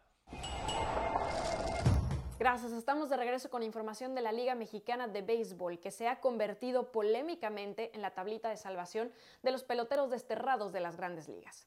En su momento fue Yaciel Puig, Addison Russell y hasta el manager Mickey Calloway los que recalaron en el país azteca tras denuncias de violencia doméstica y acoso sexual respectivamente, con equipos como el Águila de Veracruz y los Acereros de Monclova. Ahora se repite la historia con el shortstop dominicano Starling Castro, quien firmó con los Leones de Yucatán luego de que en la MLB no encontrara acomodo tras los cargos por violencia doméstica, agresión sexual y abuso infantil. Sin embargo, al equipo de Yucatán parece no importarle nada de esto y esta semana anunciaron la llegada del pelotero de 32 años, quien fuera jugador de los Nationals, Cubs, Yankees y Marlins, cuatro veces seleccionado al All-Star Game y quien tiene un porcentaje de bateo de por vida de 2.80 con 138 cuadrangulares y 678 carreras producidas. Pero más allá de los talentosos que puedan ser todos estos jugadores, sus contrataciones ponen en predicamento las prioridades de la Liga Mexicana de Béisbol. Hasta aquí los detalles, pero les recordamos que toda la acción de la apertura 2022 de la Liga MX la pueden disfrutar a través de ESPN Deportes. El próximo 16 de julio Santos recibe a Chivas a las 7.30 del Este, 4.30 del Pacífico y usted no se lo puede perder. Continuamos aquí en Jorge Ramos y su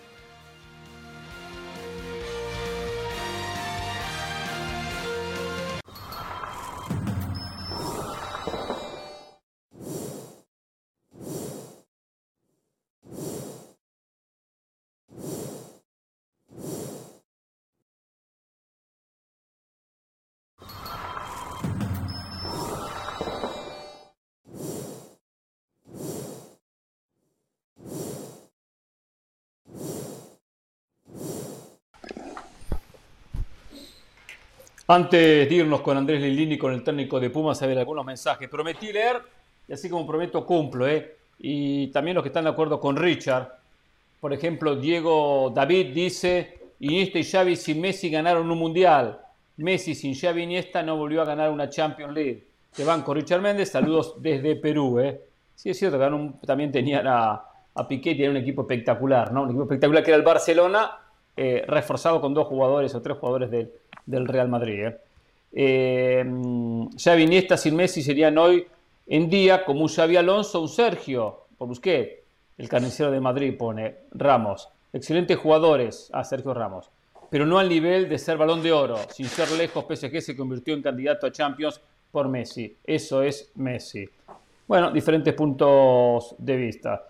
Dice Luis Cepeda, creo que será entretenida, habla por la liga, con el Atlético, el Sevilla, el Barça pero la ganará Real Madrid de todos modos. ¿eh? Muy bien. ¿eh? Em, dice Pedro Cancinos, no soy del Barça, claro primero, porque los españoles son muy corruptos últimamente en el fútbol. A Del Valle les recuerdo que moda en el fútbol no existe. Si juegan bien y que el Madrid en los 90 todavía jugaba Copa UEFA en el PSG. Saludos desde Guatemala. ¿eh? Muy bien, Pedro, un cliente de, de el Real Madrid que le escribe a José del Valle. ¿eh? Muy bien, dice Irán, Irán. Entonces, Pereira, entonces veremos a la liga como en otras ligas. Madrid va a ser el único equipo en España. Eh, hoy, hoy estamos a 45 días de comenzar la liga española. No sabemos lo que va a pasar, no sé lo que va a pasar. Pero sí digo lo siguiente, sigo lo siguiente. Barcelona con lo que tiene hoy no le alcanza para competirle a un Madrid armado. A un Madrid que tiene una muy buena base, que viene de ganar dos campeonatos, por cierto. Barcelona tiene que reforzar el plantel, porque no pasa solo por idea futbolística. Y un futbolista como Dembélé, titular, se está por ir. Frankie de Jong, titular, se está por ir. ¿Va a llegar Lewandowski? Yo creo que va a llegar Robert Lewandowski, que sí va a llegar y va a potenciar el equipo, pero no les va a alcanzar, no les va a alcanzar. Entonces tiene que... Eh, llegó Christensen, perfecto, está bien, para la saga central, sirve, suma, pero Barcelona tiene que mejorar en todas las líneas y no lo ha podido hacer porque no tiene plata. A ver, eh, antes de ir, ¿alguna reacción antes de ir con Lilini? Sobre los comentarios, no, lo que yo decía, Hernán, es que el Madrid puede haber tenido malas rachas, como esa racha que hacían referencia, ¿no? 30 años sin ganar una Champions, pero el Madrid es un clásico, es como, vio los pantalones campana, que a veces se ponen de moda y toda la gente utiliza pantalones campana. Después pasan 25 años y nadie vuelve a utilizar un pantalón campana. Pero el Real Madrid es como, como, como un, jeans normal. No podrán estar de moda, pero la gente siempre los usa. Eso es el Real Madrid. Esa era la comparación que yo hacía. Sí, como comparación me pareció, la verdad, bastante absurda. ¿eh? No sé, no tiene nada que ver, pero bueno. Eh, la verdad es que la comparación, sí. No, no me entendió. Lo que pasa es que usted y Richard no me devuelven una pared con ese saquito que traen, la verdad, muy light los dos, pero bueno. es que eso sí es moda, usted no está a la moda. Eso sí es moda. Que por cierto, Richard, a usted se le ve mejor que a Pereira, ¿eh? Eso sí, eso, sí, tengo que decirlo públicamente, ¿eh? el que sabe, sabe, papá. Señores, habló Andrés Lilini, el técnico de Pumas, previo, estuvo ayer en Fútbol Picante y dio algunos conceptos previo a lo que va a ser el fin de semana, el comienzo de este torneo, de esta Liga MX. Vamos a escuchar algunos conceptos del técnico argentino. Algo. En las lesiones hablé con la gente que tenía que hablar para preguntar. Siempre pregunto, soy bastante preguntón. Y las lesiones, lo que ha tenido él es una operación hace dos años atrás y lo último que ha tenido una, una situación muscular, pero que enseguida jugó porque ya jugó el viernes él con Unión de Santa Fe y hoy fue al banco con Corinthians. Eh, sano, un jugador sano. Lo extrafutbolístico no. Son situaciones de ellos que realmente no pasó a mayores porque si no, nosotros no podemos estar eh, trayendo a seres humanos. Primero son seres humanos y después futbolistas. Fue una situación de él particular que está totalmente resuelta y nada. Es difícil quitarle un jugador a boca, ¿eh? Muy difícil. ¿Y hablaste ya con, con Salvio? Sí, dos veces. Eh, ¿Qué, te dice? Contento. ¿Sí? Sí, contento. Eh, cuando empezamos las negociaciones que me autorizaron a mí a hablar, yo siempre le pido al presidente que antes de cerrar cualquier negociación me deje hablar con los futbolistas. Así hice con Del Prete, así hice en su momento con Dinero, que de casualidad lo vi. Y entonces me gusta tener, me gusta escucharlos, me gusta decirle de boca mía qué quiero, qué es el club, qué es la afición, para qué lo traemos. Y creo que a los jugadores le hace muy bien esto. Y también lo hice con César Huerta y con Adrián Aldretti, con Gil Alcalá, con todos, porque creo de que hay alguien de adentro que les tiene que explicar las cosas y a veces el entrenador ¿Toto Salvio es la mejor contratación del receso veraniego en el fútbol mexicano? En el top 3. Ahora, explícanos lo de Toto Salvio. Experiencia. Tú necesitas un tipo con experiencia que él tiene. Sí, nosotros hoy tenemos a Chispa Velarde. Sí. Mayor de 30 años. Adrián Aldrete, que se incorporó. Mayor de 30 años. Mayor de 30 años. Y después tenemos una brecha de jugadores de entre 30 Julio González, Gil Alcalá, Nico Freire, Juan Dineno, Leo López entre 25 y 30 y después son todos menores de 23. Tenemos 16 futbolistas, hoy contábamos, menores de 23 en un plantel de 25. Menores de 23. Toto Salvio tiene ¿qué? 31. años. Tiene. Para 32. Tiene mucha experiencia, es un buen jugador. 11 años en Europa, un mundial con Argentina, el último, de Rusia. Eh, jugó el Atlético de Madrid, jugó el Benfica. Benfica 9 años, Atlético de Madrid, Boca Junior con la presión que es jugar en Boca, entonces alguien que sabe de estos desafíos para que lo, lo que necesitamos nosotros. ¿Dónde lo vas a poner a Toto Salvio? Por izquierda o por derecha. ¿En los dos lados puede jugar? Sí, volante. ¿Con los dos argentinos adelante?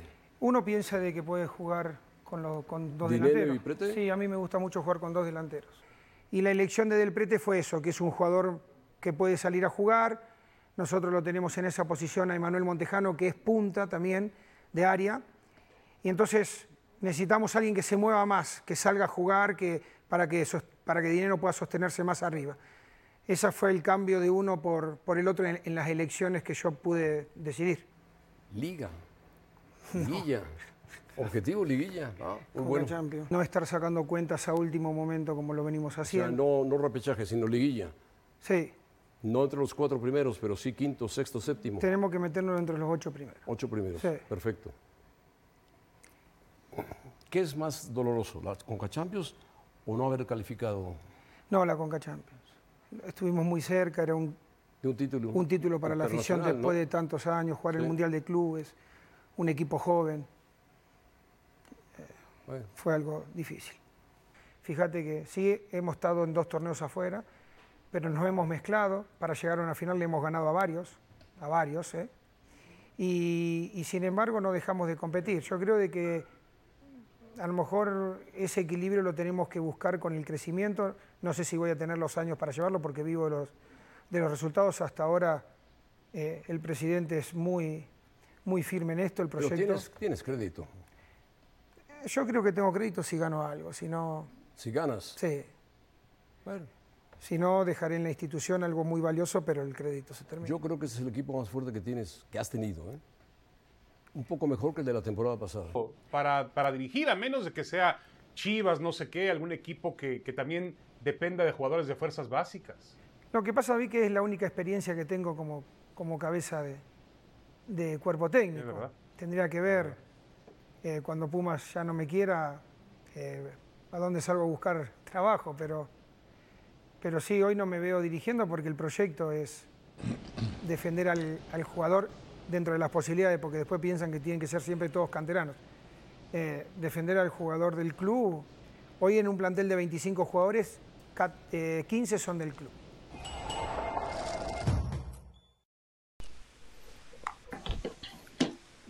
Algunos conceptos de Andrés Lillini en cuanto a Pumas, habló mucho de la llegada de Eduardo Toto Salvio, el nuevo refuerzo del equipo universitario. También en algún momento le hicieron una pregunta en cuanto a, la cantera, las fuerzas básicas de Pumas, si había talento, si había jugadores con condiciones, y dice que sí, que había mucho talento, que había muy buenos jugadores en las fuerzas básicas, que él en su momento las, dirigió y conoce en detalle, de repente eh, no está tan ligado porque hace unos cuantos años que ya está al frente del primer equipo, eh, por lo cual defendió y defendió el talento del futbolista mexicano. Lo que acá hay una incongruencia en que cuando se habla, en una muy buena nota que hicieron nuestros compañeros de Picante,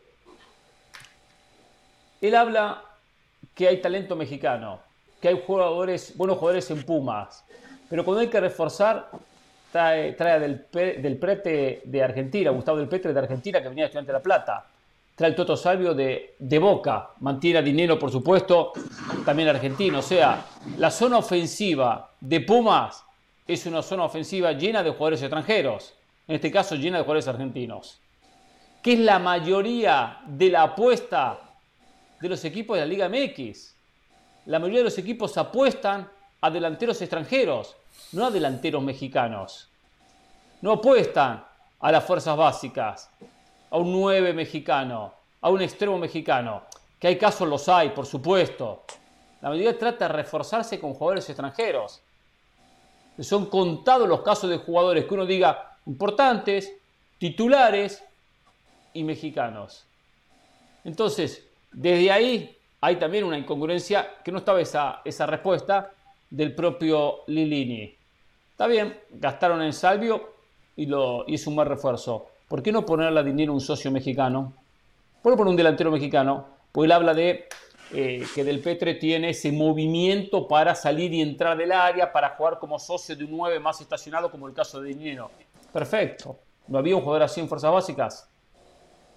Entonces, después, después las consecuencias las paga el Tata Martino o el técnico que fuese. ¿eh? Mañana un Nacho Ambriz, un Miguel Herrera, el que fuese. Pero si no hay espacio para el futbolista mexicano, si se la pasan llegando extranjeros, ¿cómo sale? ¿Cómo asoma la cabeza? Y hablamos de técnicos como, de, como Lilini, que conoce las fuerzas básicas, y un técnico de un equipo que apuesta casualmente a fuerzas básicas. Pumas un poco por convicción, un poco por obligación, apuesta a fuerzas básicas. Ahora, en la mayoría de los equipos, los mexicanos, los mexicanos están en puestos de relleno. Los centrales son, son extranjeros. Fíjense Atlas. Dos centrales extranjeros. La mayoría apuesta a centrales extranjeros.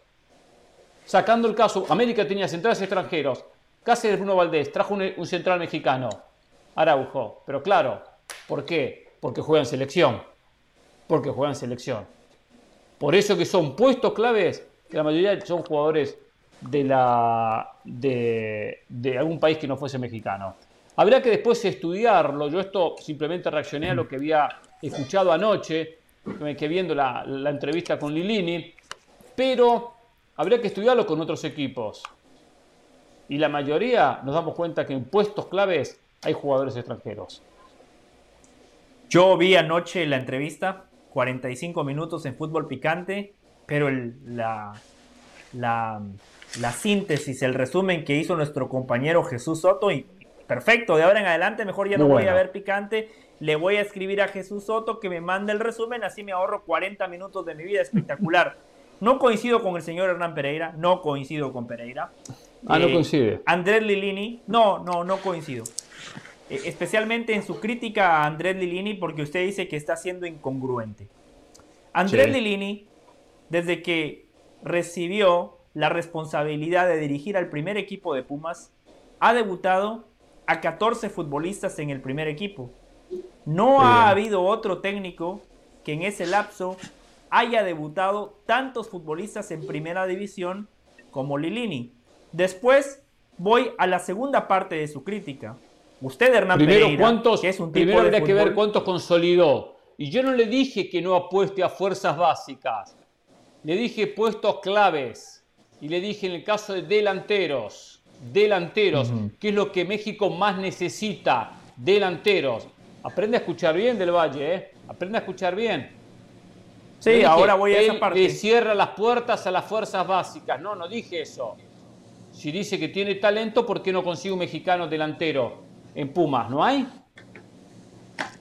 Ahora voy a esa parte. Ahora voy a esa parte. Usted, como un tipo de fútbol, sabe que es mucho más difícil que de la cantera le salgan laterales, quizás un defensa central, quizás un mediocampista defensivo como Eric Lira, que lo vendió muy bien a Cruz Azul, que le salga un Alan Mozo, que lo vendieron muy bien a Chivas, 5 millones de dólares, que le salga un mediocampista por izquierda, un mediocampista por derecha. Cuando hablamos de que le salga un 10, de que le salga un centro delantero, es mucho más complicado. Ahí se necesita más tiempo, más trabajo y también hasta una pizca de suerte, porque esos futbolistas no abundan. Después Hernán Pereira, él claramente le daba la explicación. Él sí ha debutado a delanteros. Montejano, que por cierto cuando debutó lo hizo con goles. Es un muy buen delantero.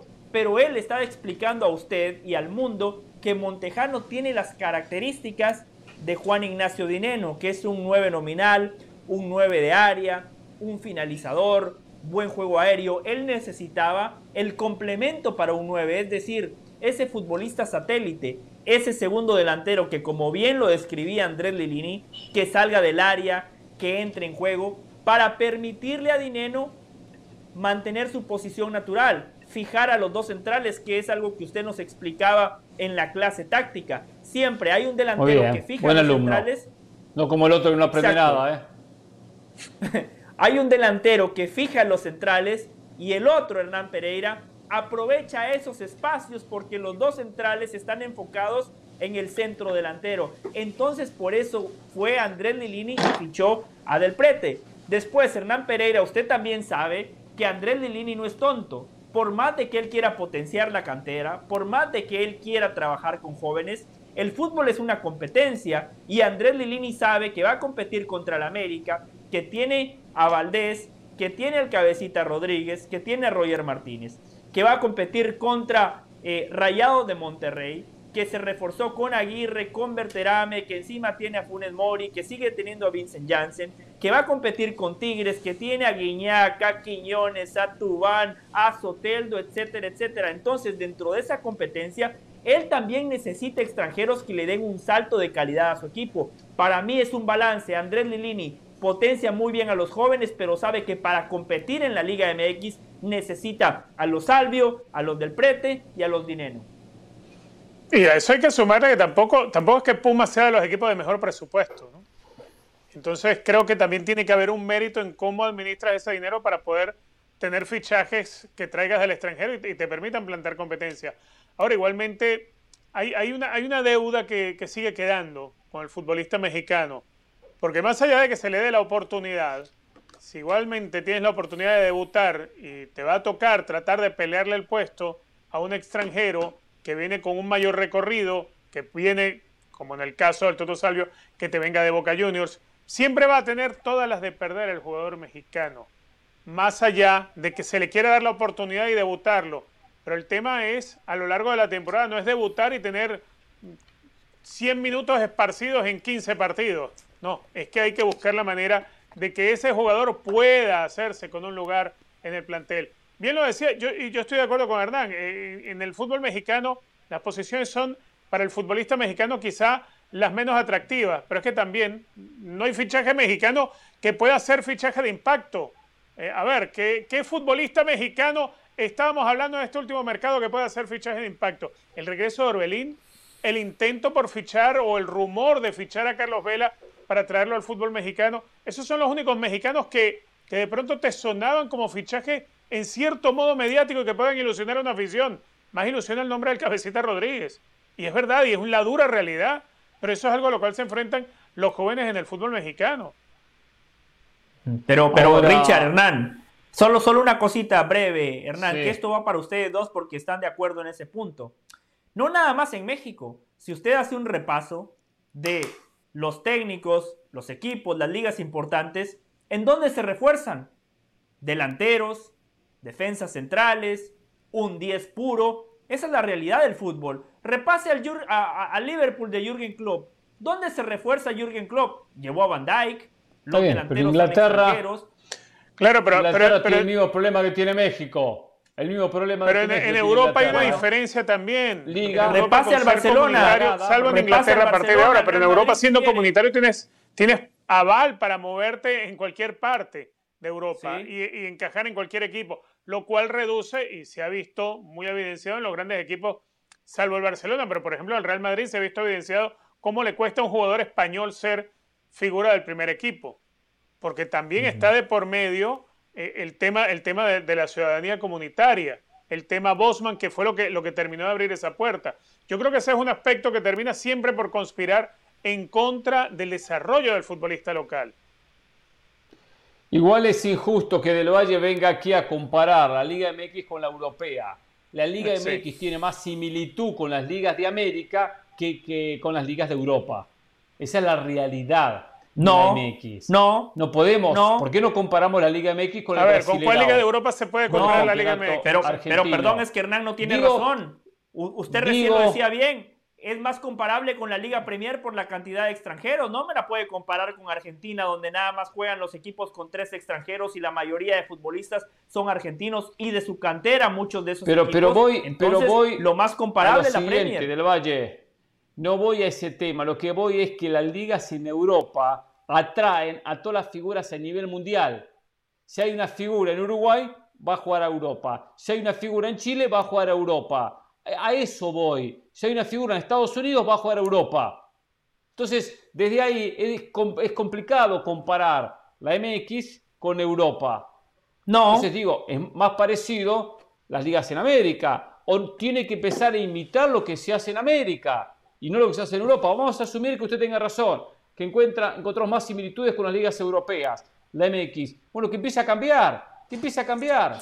Y que los Lilini, eh, los Nacho Ambriz y los Miguel Herrera y el resto de técnicos que empiecen a cambiar, empiecen a cambiar. Y que pongan una regla que pueden tener máximo 12, dos delanteros eh, extranjeros y no 3, 4 o 5. O sea, usted mencionó una lista de delanteros, recién, como yo, por ejemplo, mencionó Roger o a Valdés o a Viñas, o a no sé qué otro me mencionó, casi todos eh, eh, extranjeros.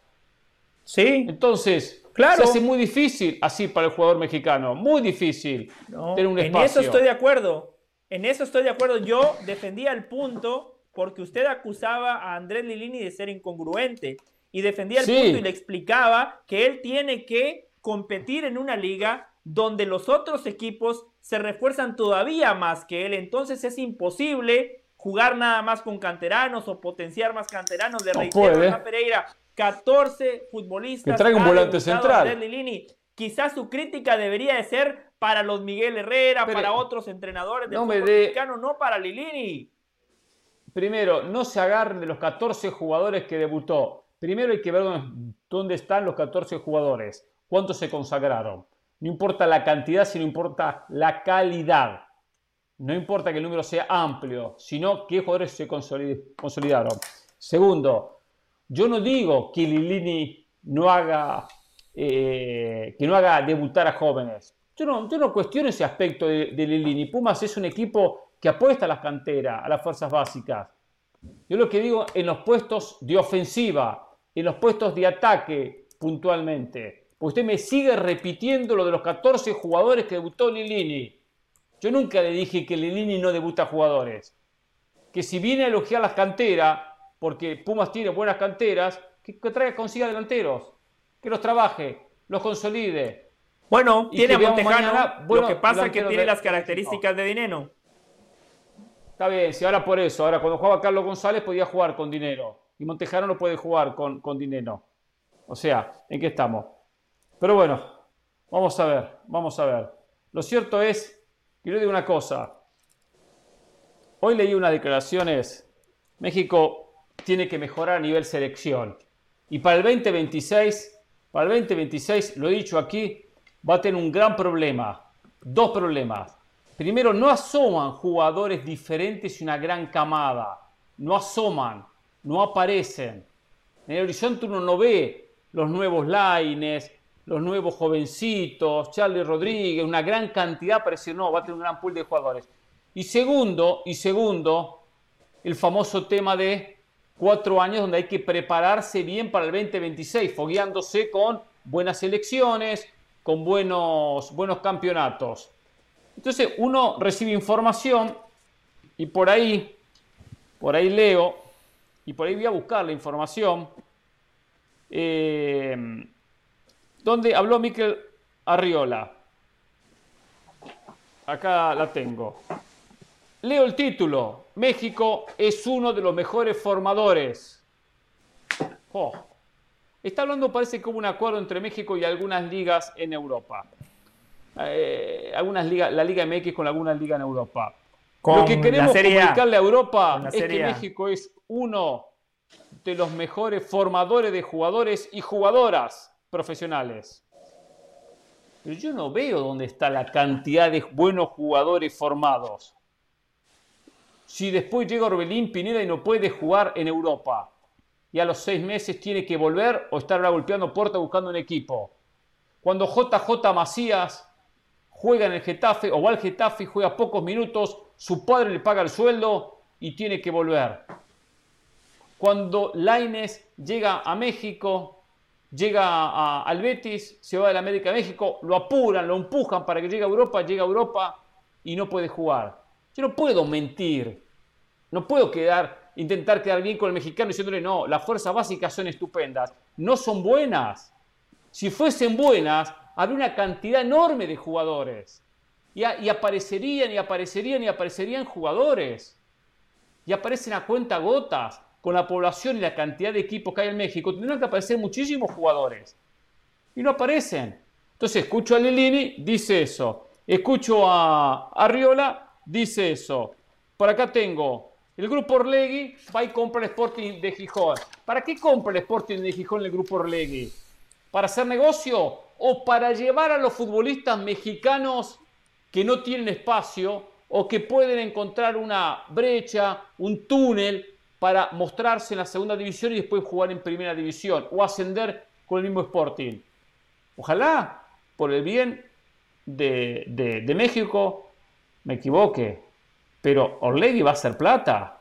Va a ser plata el grupo Orlegui. Claro. No va a invertir en España para darle la posibilidad a los jugadores mexicanos. Quizá me equivoque. Y mañana es un negocio, está claro. Busca el negocio. No está claro, una inversión y es negocio. Ascenderlo a primera y gana mucha plata por los, dineros, por los derechos televisivos. Y lo mantiene el Sporting de Gijón. Hay un equipo de buena convocatoria que tiene su historia. Su historia.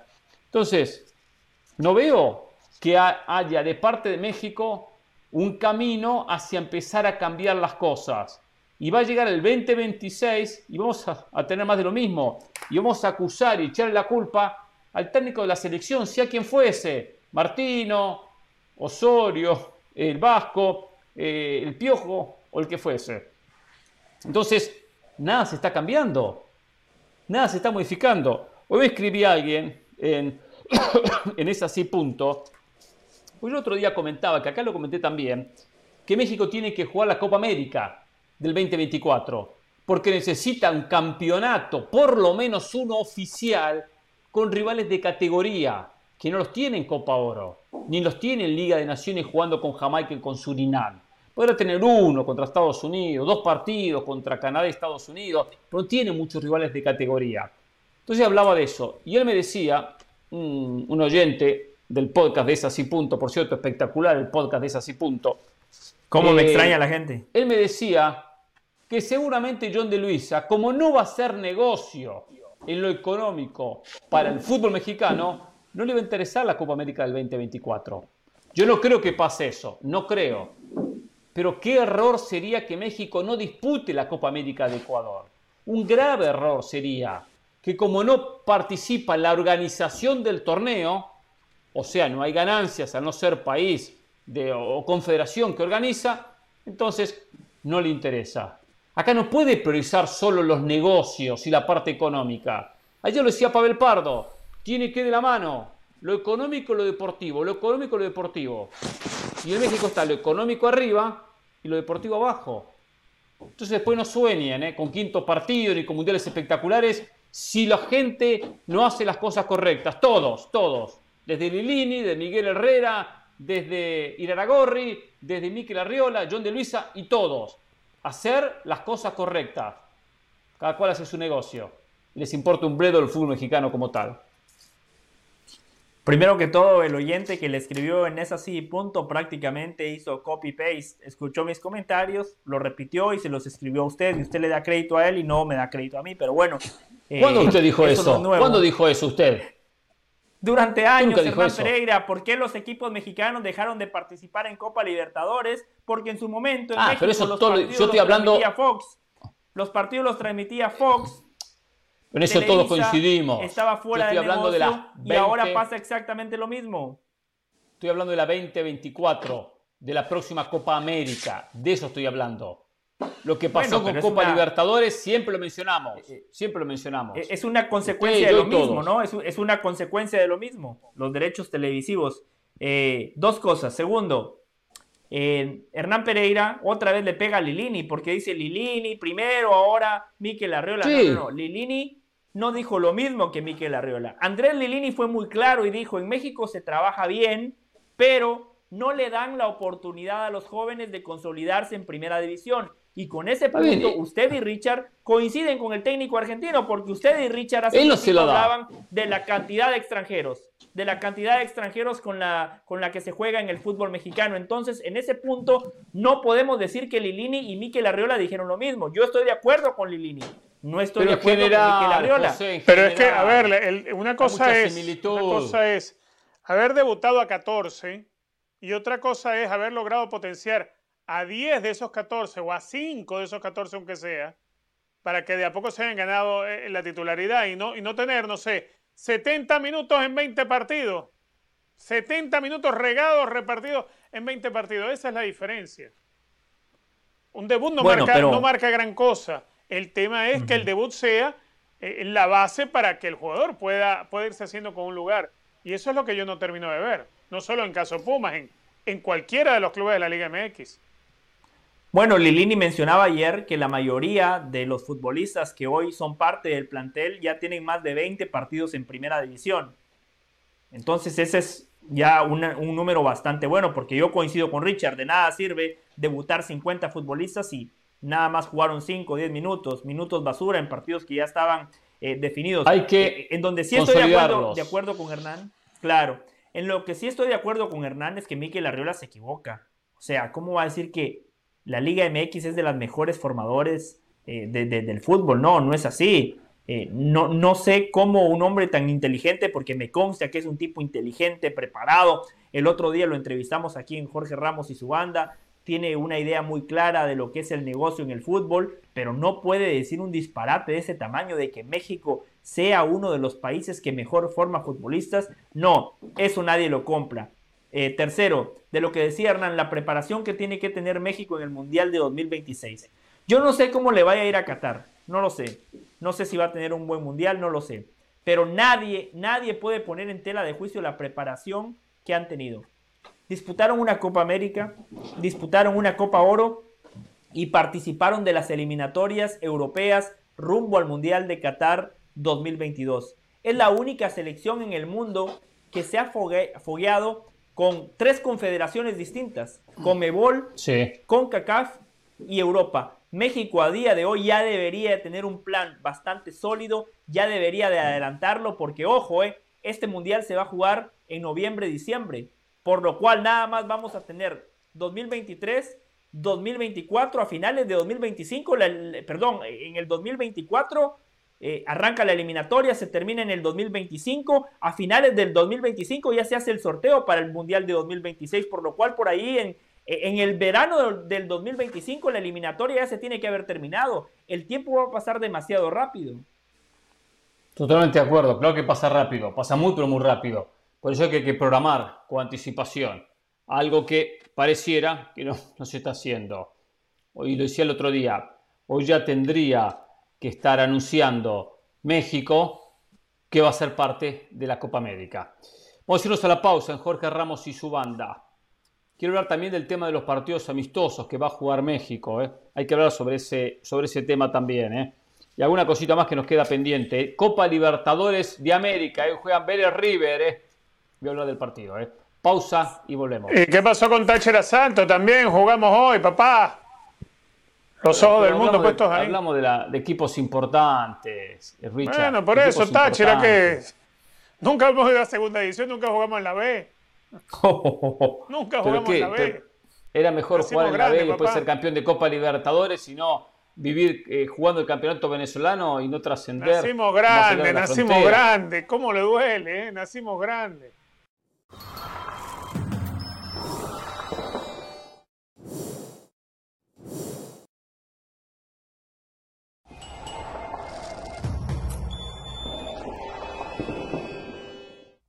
Continuamos en Jorge Ramos y su banda. Les recordamos que ESPN Plus es la casa de todo lo mejor del mundo del deporte. Y para hablar de otras disciplinas, hacemos contacto con Sebastián Martínez Christensen. Adelante, Sebas. Seguimos con todos ustedes aquí en ESPN Plus, el All England Club, día número 3 de Wimbledon, que una vez más hoy la jornada se vio demorada por la lluvia. Sin embargo, esto hizo que los tenistas latinoamericanos tuvieran que esperar un poquito más de la cuenta para comenzar su acción en una jornada que prometía de antemano, pero que sin embargo a la postre no terminó teniendo resultados positivos para los nuestros. Sebastián Báez no tuvo su mejor día en la oficina y terminó cayendo a manos del belga David Goffin. El propio Báez nos contaba después del partido que estuvo errático con la derecha y también con su saque, crédito para el belga, sin embargo, que cometió muy pocos errores no forzados y a la postre terminó sirviendo muy bien y llevándose lo que fue un triunfo mucho más cómodo de lo que muchos esperábamos en la antesala del partido. También fue derrota para el chileno Alejandro Tavilo, que dejó una mucho mejor imagen. Su rival, Miomir Kekmanovic, nos admitió que el chileno sirvió realmente bien Perdió en cuatro sets muy apretados. Ambos se conocían desde que eran chicos, con 12, 13 años, los dos juntos en la academia de AMG en Bradenton. Y por eso, más allá del favoritismo previo de Kekmanovic, fue un duelo muy cerrado. Cuando tenés tanta familiaridad entre los rivales, ese favoritismo un poco se tira por la ventana. Sin embargo, no pudo ser para Tabilo, que se lleva lecciones positivas de este torneo después de haber pasado en Roland Garros, en el cual no pudo estar presente por lesión y nos admitió que todavía tenía ciertas dolencias en ese brazo izquierdo. Para Kekmanovic, lo más duro viene ahora porque tendrá que enfrentar al gran candidato al título. En la antesala de este torneo sabíamos que Novak Djokovic era el rival a vencer. No es para menos. Ha ganado las últimas tres ediciones de Wimbledon. Busca aquí su séptima corona y como si fuese poco lleva 23 victorias consecutivas en este escenario. Kekmanovic para colmo nunca ha jugado en el core central y en esa cancha muy probablemente tendrá que jugar ante Novak Djokovic dentro de un par de días. Kekmarovic nos decía, para esto tengo a David Nalbandián como entrenador, para que me dé toda su experiencia. Recordemos que hace 20 años Nalbandián perdió aquí en Wimbledon, en ese court central, la final ante Leighton Hewitt. No había jugado ni un solo punto en ese corte hasta el día de la final y pidió que lo dejen pelotear allí. Es una cancha distinta a cualquier otra en el mundo y a veces eso puede pesar. Djokovic es el claro favorito, Kekmanovic está jugando su mejor tenis de toda su carrera después de un año algo decepcionante. La campaña anterior con Albandián ajustaron algunas tuercas y está mostrando su mejor tenis. ¿Será suficiente? En el papel al menos parece ser complicado. Fue triunfo también para el español Carlos Alcaraz, que tuvo que sufrir en la primera ronda, pero que hoy despachó sin problemas al muy buen servidor, muy buen sacador Em, Talon Grigsport, el holandés que había tenido una buena campaña, que puede ser una cierta amenaza aquí sobre césped por sobre todas las cosas. Alcaraz, sin embargo, empieza a mostrar su mejor forma a medida que avanzan los partidos y ahora lo espera el alemán Oscarote. Continúa la acción aquí en Wimbledon y toda la cobertura ustedes la pueden vivir a través de las distintas plataformas de ESPN. Ahora regresamos con ustedes a Jorge Ramos y su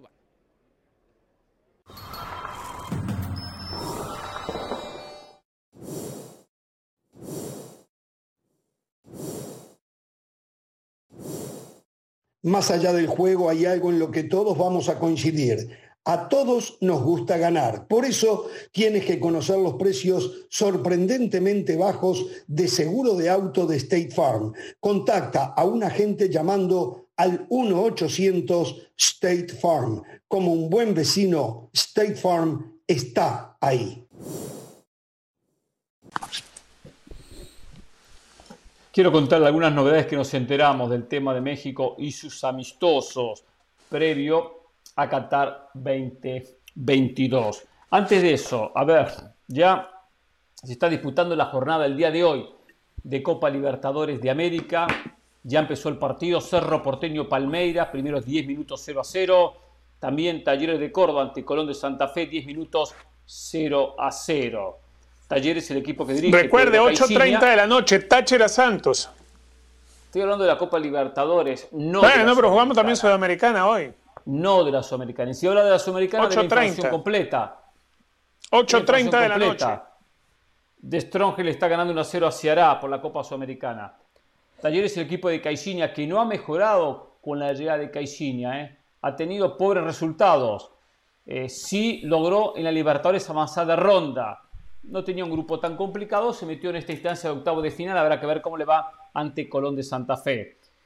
Eh, hoy Cerro Porteño tiene que ganarle a uno de los grandes candidatos en esta Copa Libertadores, como a Palmeiras, para después, la semana entrante, buscar en Brasil poder eliminar al campeón. Va a ser muy difícil para Cerro Porteño. Como ayer le fue difícil a Emelec contra Atlético Mineiro. Eh, lo perdió 1 a 0, lo empató. Después tuvo un penal sobre el final Hulk, que atajó bien el arquero Pedro Ortiz, que era triunfo para el conjunto de Antonio Mohamed, justo el momento que mejor jugaba el equipo ecuatoriano. Este 1 a 1 mal resultado porque en Belo Horizonte un triunfo del equipo de Mohamed lo pone en la próxima instancia. Más tarde Deportes Tolima ante Flamengo. Flamengo uno de los candidatos. Creo que Flamengo llega con bajas también por el tema del COVID. Que llega diezmado el conjunto carioca. Y juegan Vélez River también el José Amalfitani.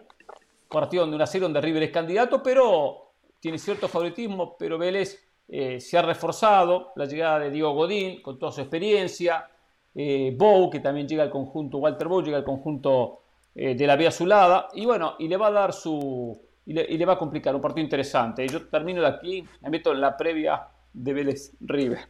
Gracias, Hernán. Muchas gracias. La verdad que yo valoro el esfuerzo que usted hace eh, porque no hay Champions, todos los campeonatos europeos están en el parate de verano, no hay absolutamente nada que ver y aún así nadie habla de la Copa Libertadores, por eso yo valoro que, que por lo menos eh, ponga el tema sobre la mesa. No, Hernán, yo, yo la verdad... Que nadie habla? ¿Que usted no habla o que Richard no habla?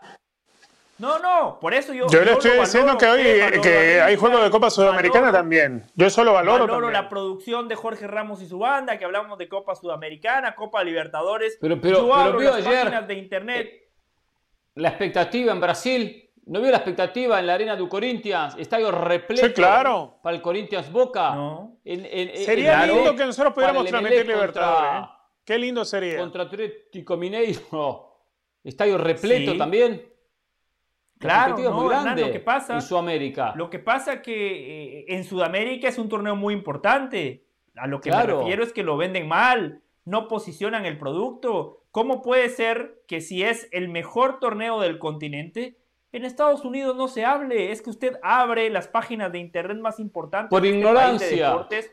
Nadie habla de la Copa Libertadores yo, yo quiero ver un partido de Copa Libertadores, no lo encuentro en la televisión. ¿Usted cree que en Europa se habla de los partidos de Copa Libertadores? Cuando pasa lo opuesto, cuando hay un partido de Champions, cuando hay un partido de Champions, Jorge Ramos y su banda se paraliza, América se paraliza, Asia, África, todos los continentes están al pendiente. ¿Usted cree que hoy un asiático se levanta pensando, uh, hoy juega River del muñeco Gallardo, un equipo que juega muy bien al fútbol, un equipo que claramente tiene un lugar importante en la historia del deporte. ¿Por qué no se habla? ¿Por qué? Porque no venden su producto, Hernán, no lo posicionan, no tienen directivos capaces de, de, que el producto se ponga en la palestra. Yo por eso lo aplaudo a usted, Hernán Pereira, a usted, Richard Méndez, que hasta habla de Copa Sudamericana. Aplaudo a la, a la producción, pero seamos realistas Es un torneo que no rebasa fronteras, no cruza el charco. No cruza el charco, totalmente de acuerdo. Yo no le cuestiono la incapacidad de dirigentes sudamericanos, no se la cuestiona, hay mucha incapacidad. Ahora, a nivel mundial, algo bueno tienen que estar haciendo porque han conseguido cantidad de patrocinadores. Por eso, los notables premios que representa jugar la Copa Libertadores. Notables premios. Creo que se lleva 20 millones de dólares el campeón de Copa Libertadores. Hay que llegar, ¿eh? A dar 20 millones. Entonces, eso es producto de los patrocinadores y también de los derechos internacionales que se venden. Pues se venden los derechos de la Copa Libertadores en todo el mundo. No le voy a discutir esto porque no puede haber dos opiniones, aunque a veces en el, programa de este live, que la Champions hmm, tiene una penetración a nivel mundial y un marketing y un atractivo que no lo tiene la Copa Libertadores. No, juegan los mejores futbolistas del mundo, la Champions, es verdad. importante del mundo a nivel clubes a nivel clubes, el más importante del mundo. Y una de las razones, porque todas las figuras que aparecen en Sudamérica o que aparecen en algún otro sector del planeta, terminan jugando en Europa. Y la mayoría de la gente sigue figuras, sigue las figuras. ¿No ve cómo la gente está reaccionando con el tema Messi, Cristiano, Messi, Cristiano? La gente les encanta las figuras por encima de los equipos. Por encima de los equipos. Yo seré un viejo, seré un antiguo, lo que quieran pero para mí el equipo está por encima de las figuras. Entonces, Totalmente. yo estoy de acuerdo con eso. Hoy Totalmente. están en Europa y por esa razón, por esa razón se consume el fútbol europeo. Porque va a estar Neymar, porque va a estar Messi, va a estar Cristiano y va a estar el resto de figuras Mbappé y las ya conocidas. Eso lo entiendo. Su equipo, Real Madrid, el equipo de ustedes dos, Real Madrid, ha basado su. No, de ustedes dos me suena Poliedro, ¿eh? comprando figuras. Salga del closet, Richard, no hay inconveniente. Acá no, no que ningún closet. Yo soy fanático de Thatcher, ningún closet. Sí, sí, hace bien disimulando con el Thatcher, hace bien, perfecto. pero ni, la alineación. Estoy seguro que usted no sabe ni la Usted es más fanático de Barcelona que yo del Real Madrid. Yo del Barcelona. Usted es más fanático del Barcelona que yo del Real Madrid. Usted es más cliente de Messi que yo de, no sé, de Benzema de Cristiano Ronaldo cuando estaba en el Madrid. Mire. ah, pero está bien, pero por lo menos, por lo menos usted, lo admite que era cliente Cristiano Ronaldo No, ¿qué cliente? Nada. Por lo menos. Mire, yo. Por lo menos lo termina admitiendo. Yo solo quiero agregarle dos cosas. Sí, yo quiero agregarle dos cosas. Quiero agregarle dos cosas. Anoche, eh, en el estadio de Corinthians, la arena de Corinthians, estadio lleno a reventar, un estadio relativamente nuevo porque fue una de las sedes del Mundial Brasil 2014. Eh, el aficionado sudamericano con esos cánticos, la policromía, eh, esa pasión que tiene por el deporte. Encima el horario ayuda, prime time en los Estados Unidos. Si usted vende el producto de mejor manera, mire, yo me puedo sentar frente a la televisión solo porque ya ver el estadio lleno con la gente cantando y saltando, a mí me emociona. Me emociona. Claro. Pero, ¿por qué no lo hacen? Es increíble. Usted dice, sí, no, sí se vende. del fútbol europeo. Estoy de acuerdo, no tienen las figuras del fútbol europeo, pero tienen muy buenos futbolistas. A ver, William. William estaba jugando anoche con, la camiseta de Corinthians. Yo a William lo he visto en la Liga Premier de Inglaterra, lo he visto con la camiseta nacional de Brasil. Claro. Hulk, usted mencionaba que falló un penal contra Emelec. Lo vimos en el fútbol europeo, lo hemos visto con la camiseta de la Selección Nacional de Brasil. Boca tenía a Benedetto. A Benedetto lo disfrutamos con la camiseta de las Águilas del América. Estados Unidos es un mercado importante. En Estados Unidos a Benedetto se le conoce porque jugó en el equipo más importante del fútbol mexicano. Y aquí va lo que a usted le va a doler mucho, Hernán Pereira y a Richard a Casio. y a todo, Casio. y a todo Casio, que por cierto una de las figuras del partido. Casio, una de las figuras del partido. Impresionante las dos que le sacó a Benedetto. Impresionante las dos pelotas que le sacó a Benedetto Hernán Pereira. Hernán Pereira, Richard Méndez y aficionado sudamericano que está escuchando Jorge Ramos y su banda. Yo les voy a decir una verdad que les va a doler. A partir del próximo año, yo puedo estar en Asia, puedo estar en África, puedo estar en Oceanía, en Centroamérica, en cualquier país del mundo. Gracias a Apple TV yo voy a poder ver la MLS Pero yo estoy en Estados Unidos y quiero ver la Copa Libertadores y no puedo. Explíquenme eso, por favor. Espere, espere, espere, La MLS va a tener... No, pero hay, un tema de no saber manejarse, no, saber vender un producto. Esa es la verdad, es una realidad. No, no, que usted no quiera pagar para ver la Copa Libertadores es otra historia. No, pero es que, es que el tema de pagar, para ver la Libertadores en Estados Unidos, si hay cuatro partidos, usted puede ver dos, no puedes verlos todos. No puedes escoger el partido, porque a veces el, partido tampoco que tú puede ver, todo. lo dan al día siguiente en diferido. Ese es el problema. No, no, no, no, no, no. No, claro que sí, claro que sí. Que ustedes, que ustedes si usted hay una aplicación en Estados Unidos que usted ve los partidos en directo de Copa Libertadores. Yo la pago, claro, que yo pago la aplicación. A ver, También. Yo pago la, aplicación, pero no tiene todos los partidos en vivo. No tengo por qué promocionar porque yo pago todos los meses. Que me den, que me den la suscripción Yo también lo pago, pero no los tienes todos en vivo. La ronda de grupos. Hernán, la ronda de grupos. Si había cuatro partidos a la misma hora, no había cuatro ventanas, había dos o había tres. Y uno o dos partidos te los daban al día siguiente. Yo que te lo digo, Hernán, yo también, yo también pago la aplicación. Yo también la pago. No sé qué pagará usted, no sé qué pagará. Pero bueno, no, yo solo pago la misma aplicación que usted. que no la vamos a nombrar porque obviamente ni a ti ni a mí nos dan plata por publicidad, pero. ¿A usted le pasaba con el Táchira? No sería que. Me pasaba con el Táchira con otros partidos que quería ver. Y te los dejaban para el día siguiente. Capaz que mire, el Táchira mire, ahí está la respuesta. Mire, mire, Hernán. Mire, mire a Richard. Mire la taza que tiene Richard. Tome agua otra vez, Richard, por favor. Tome agua otra vez, de manera lenta. Mire, eso se llama posicionar el producto. La MLS. Yo nunca he visto a Hernán con una taza de Copa Libertadores. O sea, no existen ni las tazas de Copa Libertadores. No, trata de conseguir algo de la Libertadores, porque tú ves lo difícil que es un parto para conseguir algo. Es verdad, no, no lo mercadearon. Yo, yo no le voy a cuestionar. Ah, pero jugamos la final en Madrid. Yo no le voy a cuestionar, José, no le voy a cuestionar que la Libertadores le falta de parte de sus dirigentes una mejor difusión. Eso no se lo cuestiono, claro que sí. Claro, claro que le falta. Ahora, también es cierto que este mercado en Estados Unidos no es un mercado sudamericano. Es un mercado que está manejado por los mexicanos y por los centroamericanos, especialmente los mexicanos, que son mayoría. Y por esa razón se consume más otras, otras competencias. Eso es... ¿Qué partido quiere ver? Mire, a ver, vamos Pero aquí transmiten hasta fútbol turco, Hernán. Exacto, exacto, exacto. Ahora, si no quieren, si no quiere pagar el signo del Valle, no quiere, no quiere hacer el esfuerzo, perfecto, está bien, está bien.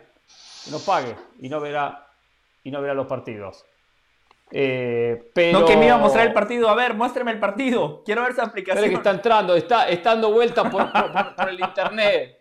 Está dando vuelta por el tema de internet. Ya, ya, ya va a entrar, tranquilo, está dando vuelta, está, está girando, está girando la, la, la ruedita. Ya, ya la va a entrar, tranquilo, tenga paciencia voy a poner el stop y lo voy a sacar, ¿sí? voy a poner otro partido. Están todos los partidos ahí, están todos. Em, pero bueno, señor, está bien, no hablo de Copa Libertadores, que a la gente mucho no le interesa la Copa Libertadores, yo lo sé. Pero, pero si a las ocho y media hay un partidazo en la Sudamericana. Yo sí quiero plantearle un tema que tiene que ver con Copa Libertadores, pero tiene que ver con el fútbol en general, especialmente pensando en el Mundial de Qatar 2022. Mire, acá, acá le conseguí, acá le conseguí uno de los partidos. Uno de los partidos. El, Stronger, mm, el de Stronger contra Ceará. Mucho más no le puedo mostrar, si no después vamos, metemos en Busque los partidos de Copa Sudamericana a ver si los da, porque también tiene los derechos de la Copa Sudamericana. Busque los partidos a ver si están y se va a dar cuenta que no están. y uno paga por ver Copa Sudamericana y ver Libertadores y no están. Por favor. Búsquelo para que vean, la aplicación, búsquelo. Búsquelo para que vean, no es mentira. Hoy hay Sudamericana y no están los partidos de Copa Sudamericana en la parrilla. Yo invierto en el fútbol, invierto en el fútbol. Pero te lo Ahí está. Y, lo, compramos.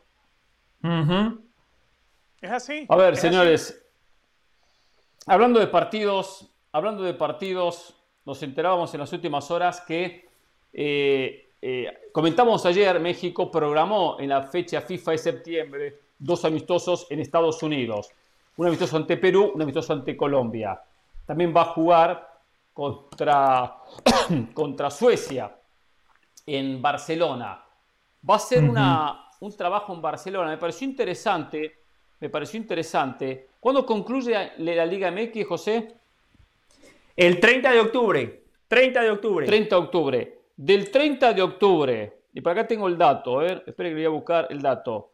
Del 31 de octubre al 17 de noviembre, 16 días, va a estar México en Barcelona, trabajando en Barcelona.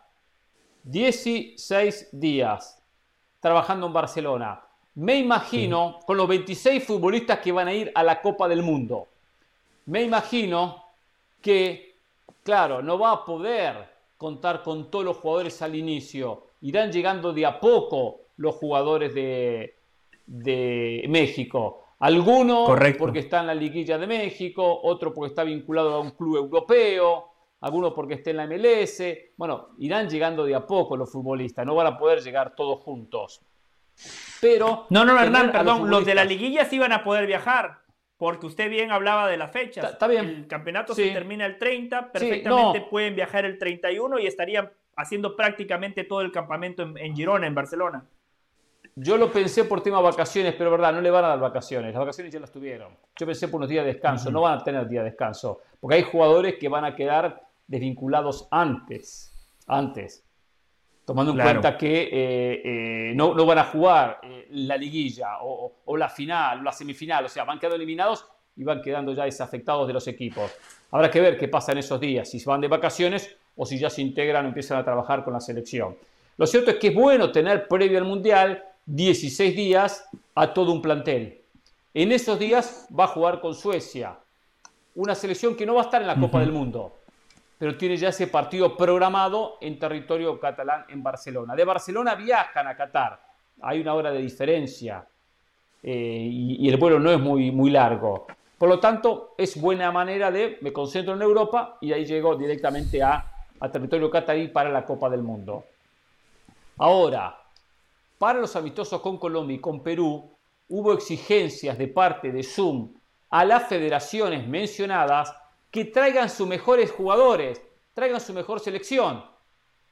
Y esto es muy difícil de determinarlo. ¿Y a qué voy?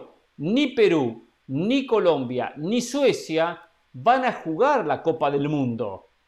Entonces, Perú, que hoy que, no sabemos ni quién la va a dirigir, no sabemos ni quién la va a dirigir, porque Gareca no sabemos si va a continuar como técnico, muy posiblemente no continúe, no me extrañaría que tenga un técnico interino. Y si el técnico interino quiere ver a muchachos y no quiere llevar a los jugadores consagrados, tampoco lo pueden obligar a que traiga a sus mejores jugadores, a no ser que esté firmado por contrato. Claro, México va a exigir, México va a exigir. Después también está la discusión, bueno, para mí este titular, para mí este suplente. ¿Por qué no buscaron rivales mundialistas? ¿Por qué no buscaron algún rival que esté en la Copa del mundo. Te digo algo más. al fin y al cabo. Te digo algo más. Al fin y al cabo, es de pensar que va a ir con los mejores jugadores, un rival que va a estar en el mundial porque quiere preparar el equipo. Sí, Pero ojo, te digo algo que puede ser hasta más hasta, hasta contraproducente. Si por ahí va Colombia y le gana a México, ¿cómo van a ser las críticas después para México y para el Tata Martino? Porque Colombia no está en el mundial. O si Perú va y le gana a México. Es exponerlos también. Bueno, ese ejercicio no es descartable que Colombia le haga un partido y le gane a México.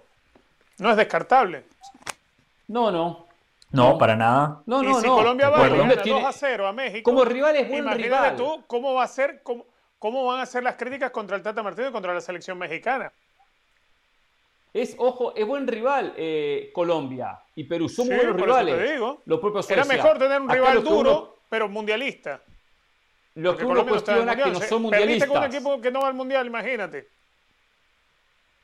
O sea, van a aprovechar también a darle minutos a futbolistas que no tienen experiencia en selección.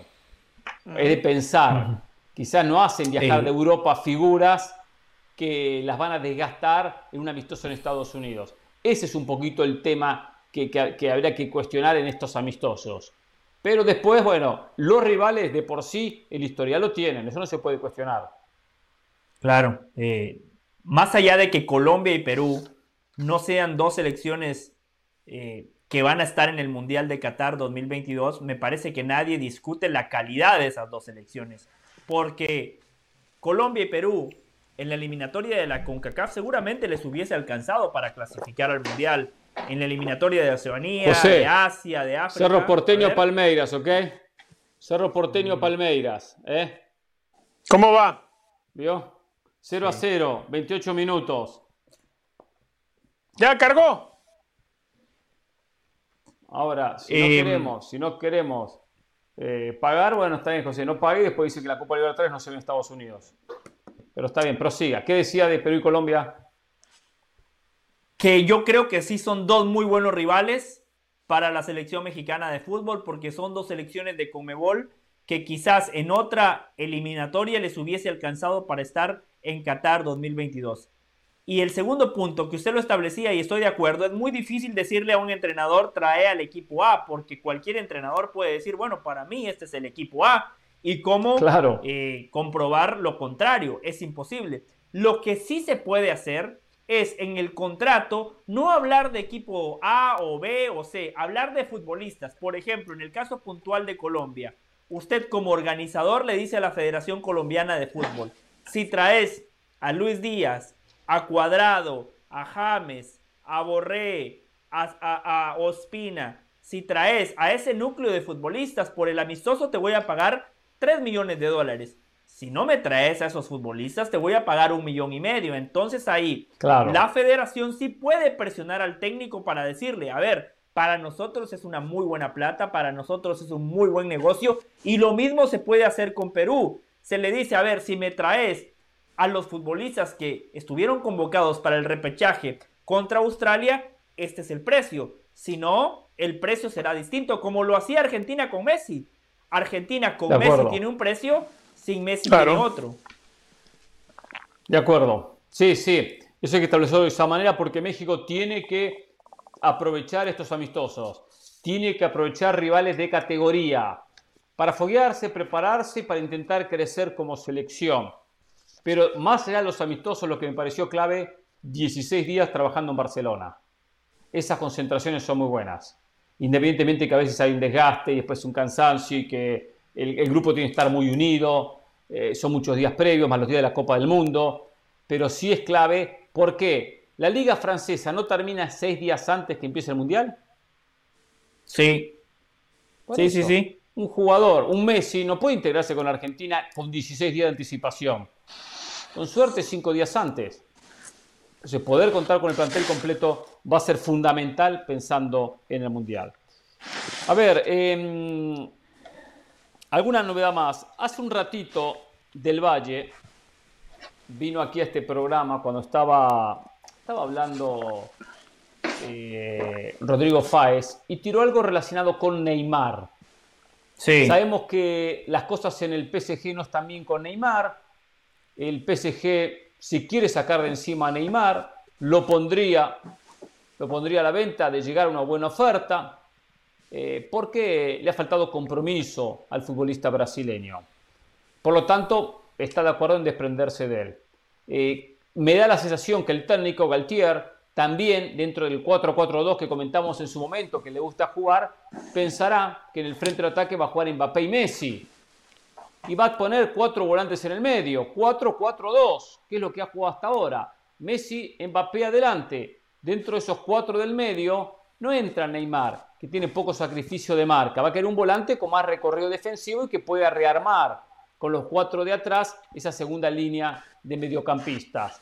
Entonces dice, para tener a Neymar y tenerlo como suplente o tenerlo como problema, sumado al poco compromiso que mostró brasileño, preferimos deshacernos de la, del jugador. ¿Usted lo quiere para el Real Madrid? ¿Usted lo pide para, para el Real Madrid? Sí, sí, especialmente si la oferta, si el mercado lo permite y creo que las condiciones se están dando para que el Real Madrid pueda fichar a Neymar. Por lo que decía Rodrigo, entiendo que no es una prioridad, pero Hernán, Richard, si yo fuese directivo del Real Madrid, yo honestamente estaría estudiando de manera muy seria la posibilidad de fichar a Neymar por muchos motivos. Neymar ha fracasado en el Paris Saint Germain porque no ha ganado la Champions. Es cierto, sin embargo, yo le recuerdo a la gente que sus primeros dos años, en los partidos decisivos, cuando el Paris Saint Germain queda eliminado en octavos contra el Real Madrid y contra el Manchester United, Neymar estaba lesionado. Y no fueron lesiones por poco compromiso, fueron lesiones por las patadas que le dan en la Liga ON de Francia.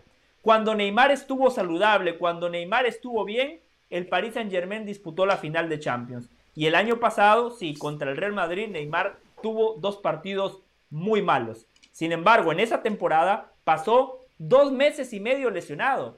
Empezó a regresar a las canchas una semana antes del partido de ida de octavos de final contra el Real Madrid, por lo cual, por las lesiones, Neymar no ha podido llegar a esos partidos clave en su mejor momento futbolístico y tampoco en su mejor momento físico.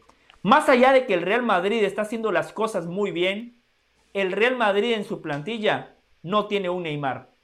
Neymar, por características, es el segundo futbolista después de Messi.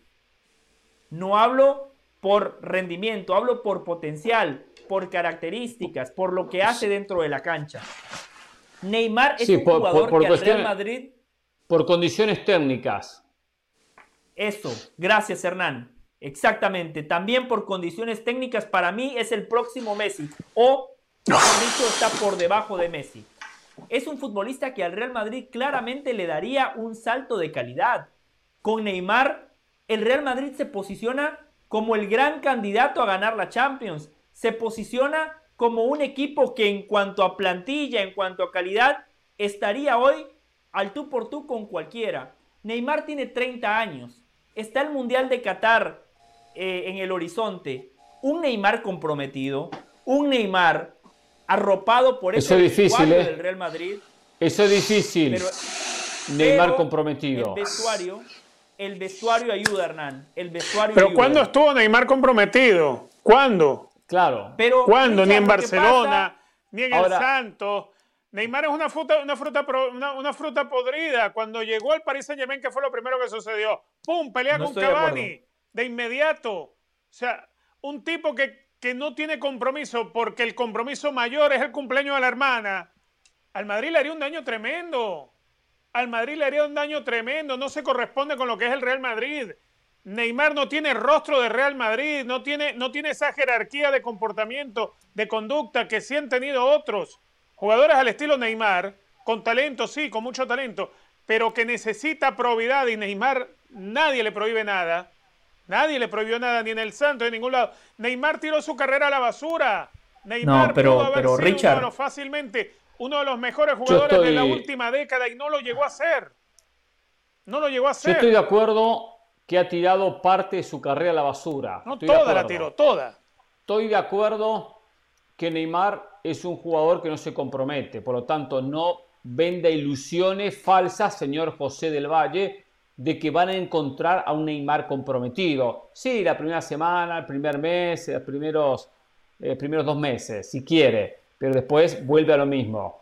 Ahora, ahora, pese a eso, pese a que el Real Madrid posicionalmente no lo necesita, digo porque por izquierda tiene a Vinicius, por izquierda tiene a Hazard, independientemente de las lesiones de Hazard no es un futbolista que necesita el Real Madrid en la posición, necesita alguien por derecha y no por izquierda. Algunos quieren cambiarle la cancha a Vinicius que juegue por derecha, no va a rendir lo mismo Vinicius por derecha. Pero bueno, eso es otra historia.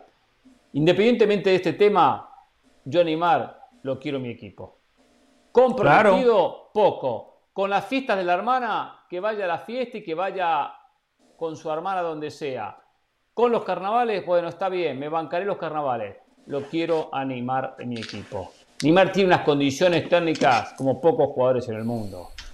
Claro, intentaría cuando firme el contratito, firmo el contrato, tratar de asegurarme. Si hay lesiones, si hay fiesta, si hay esto, si hay lo otro, bueno, pagaré menos, cobrará menos. Por cierto, de alguna manera, el Santos consideraría traer a Neymar, ¿eh? El Santos consideraría traer a Neymar de vuelta.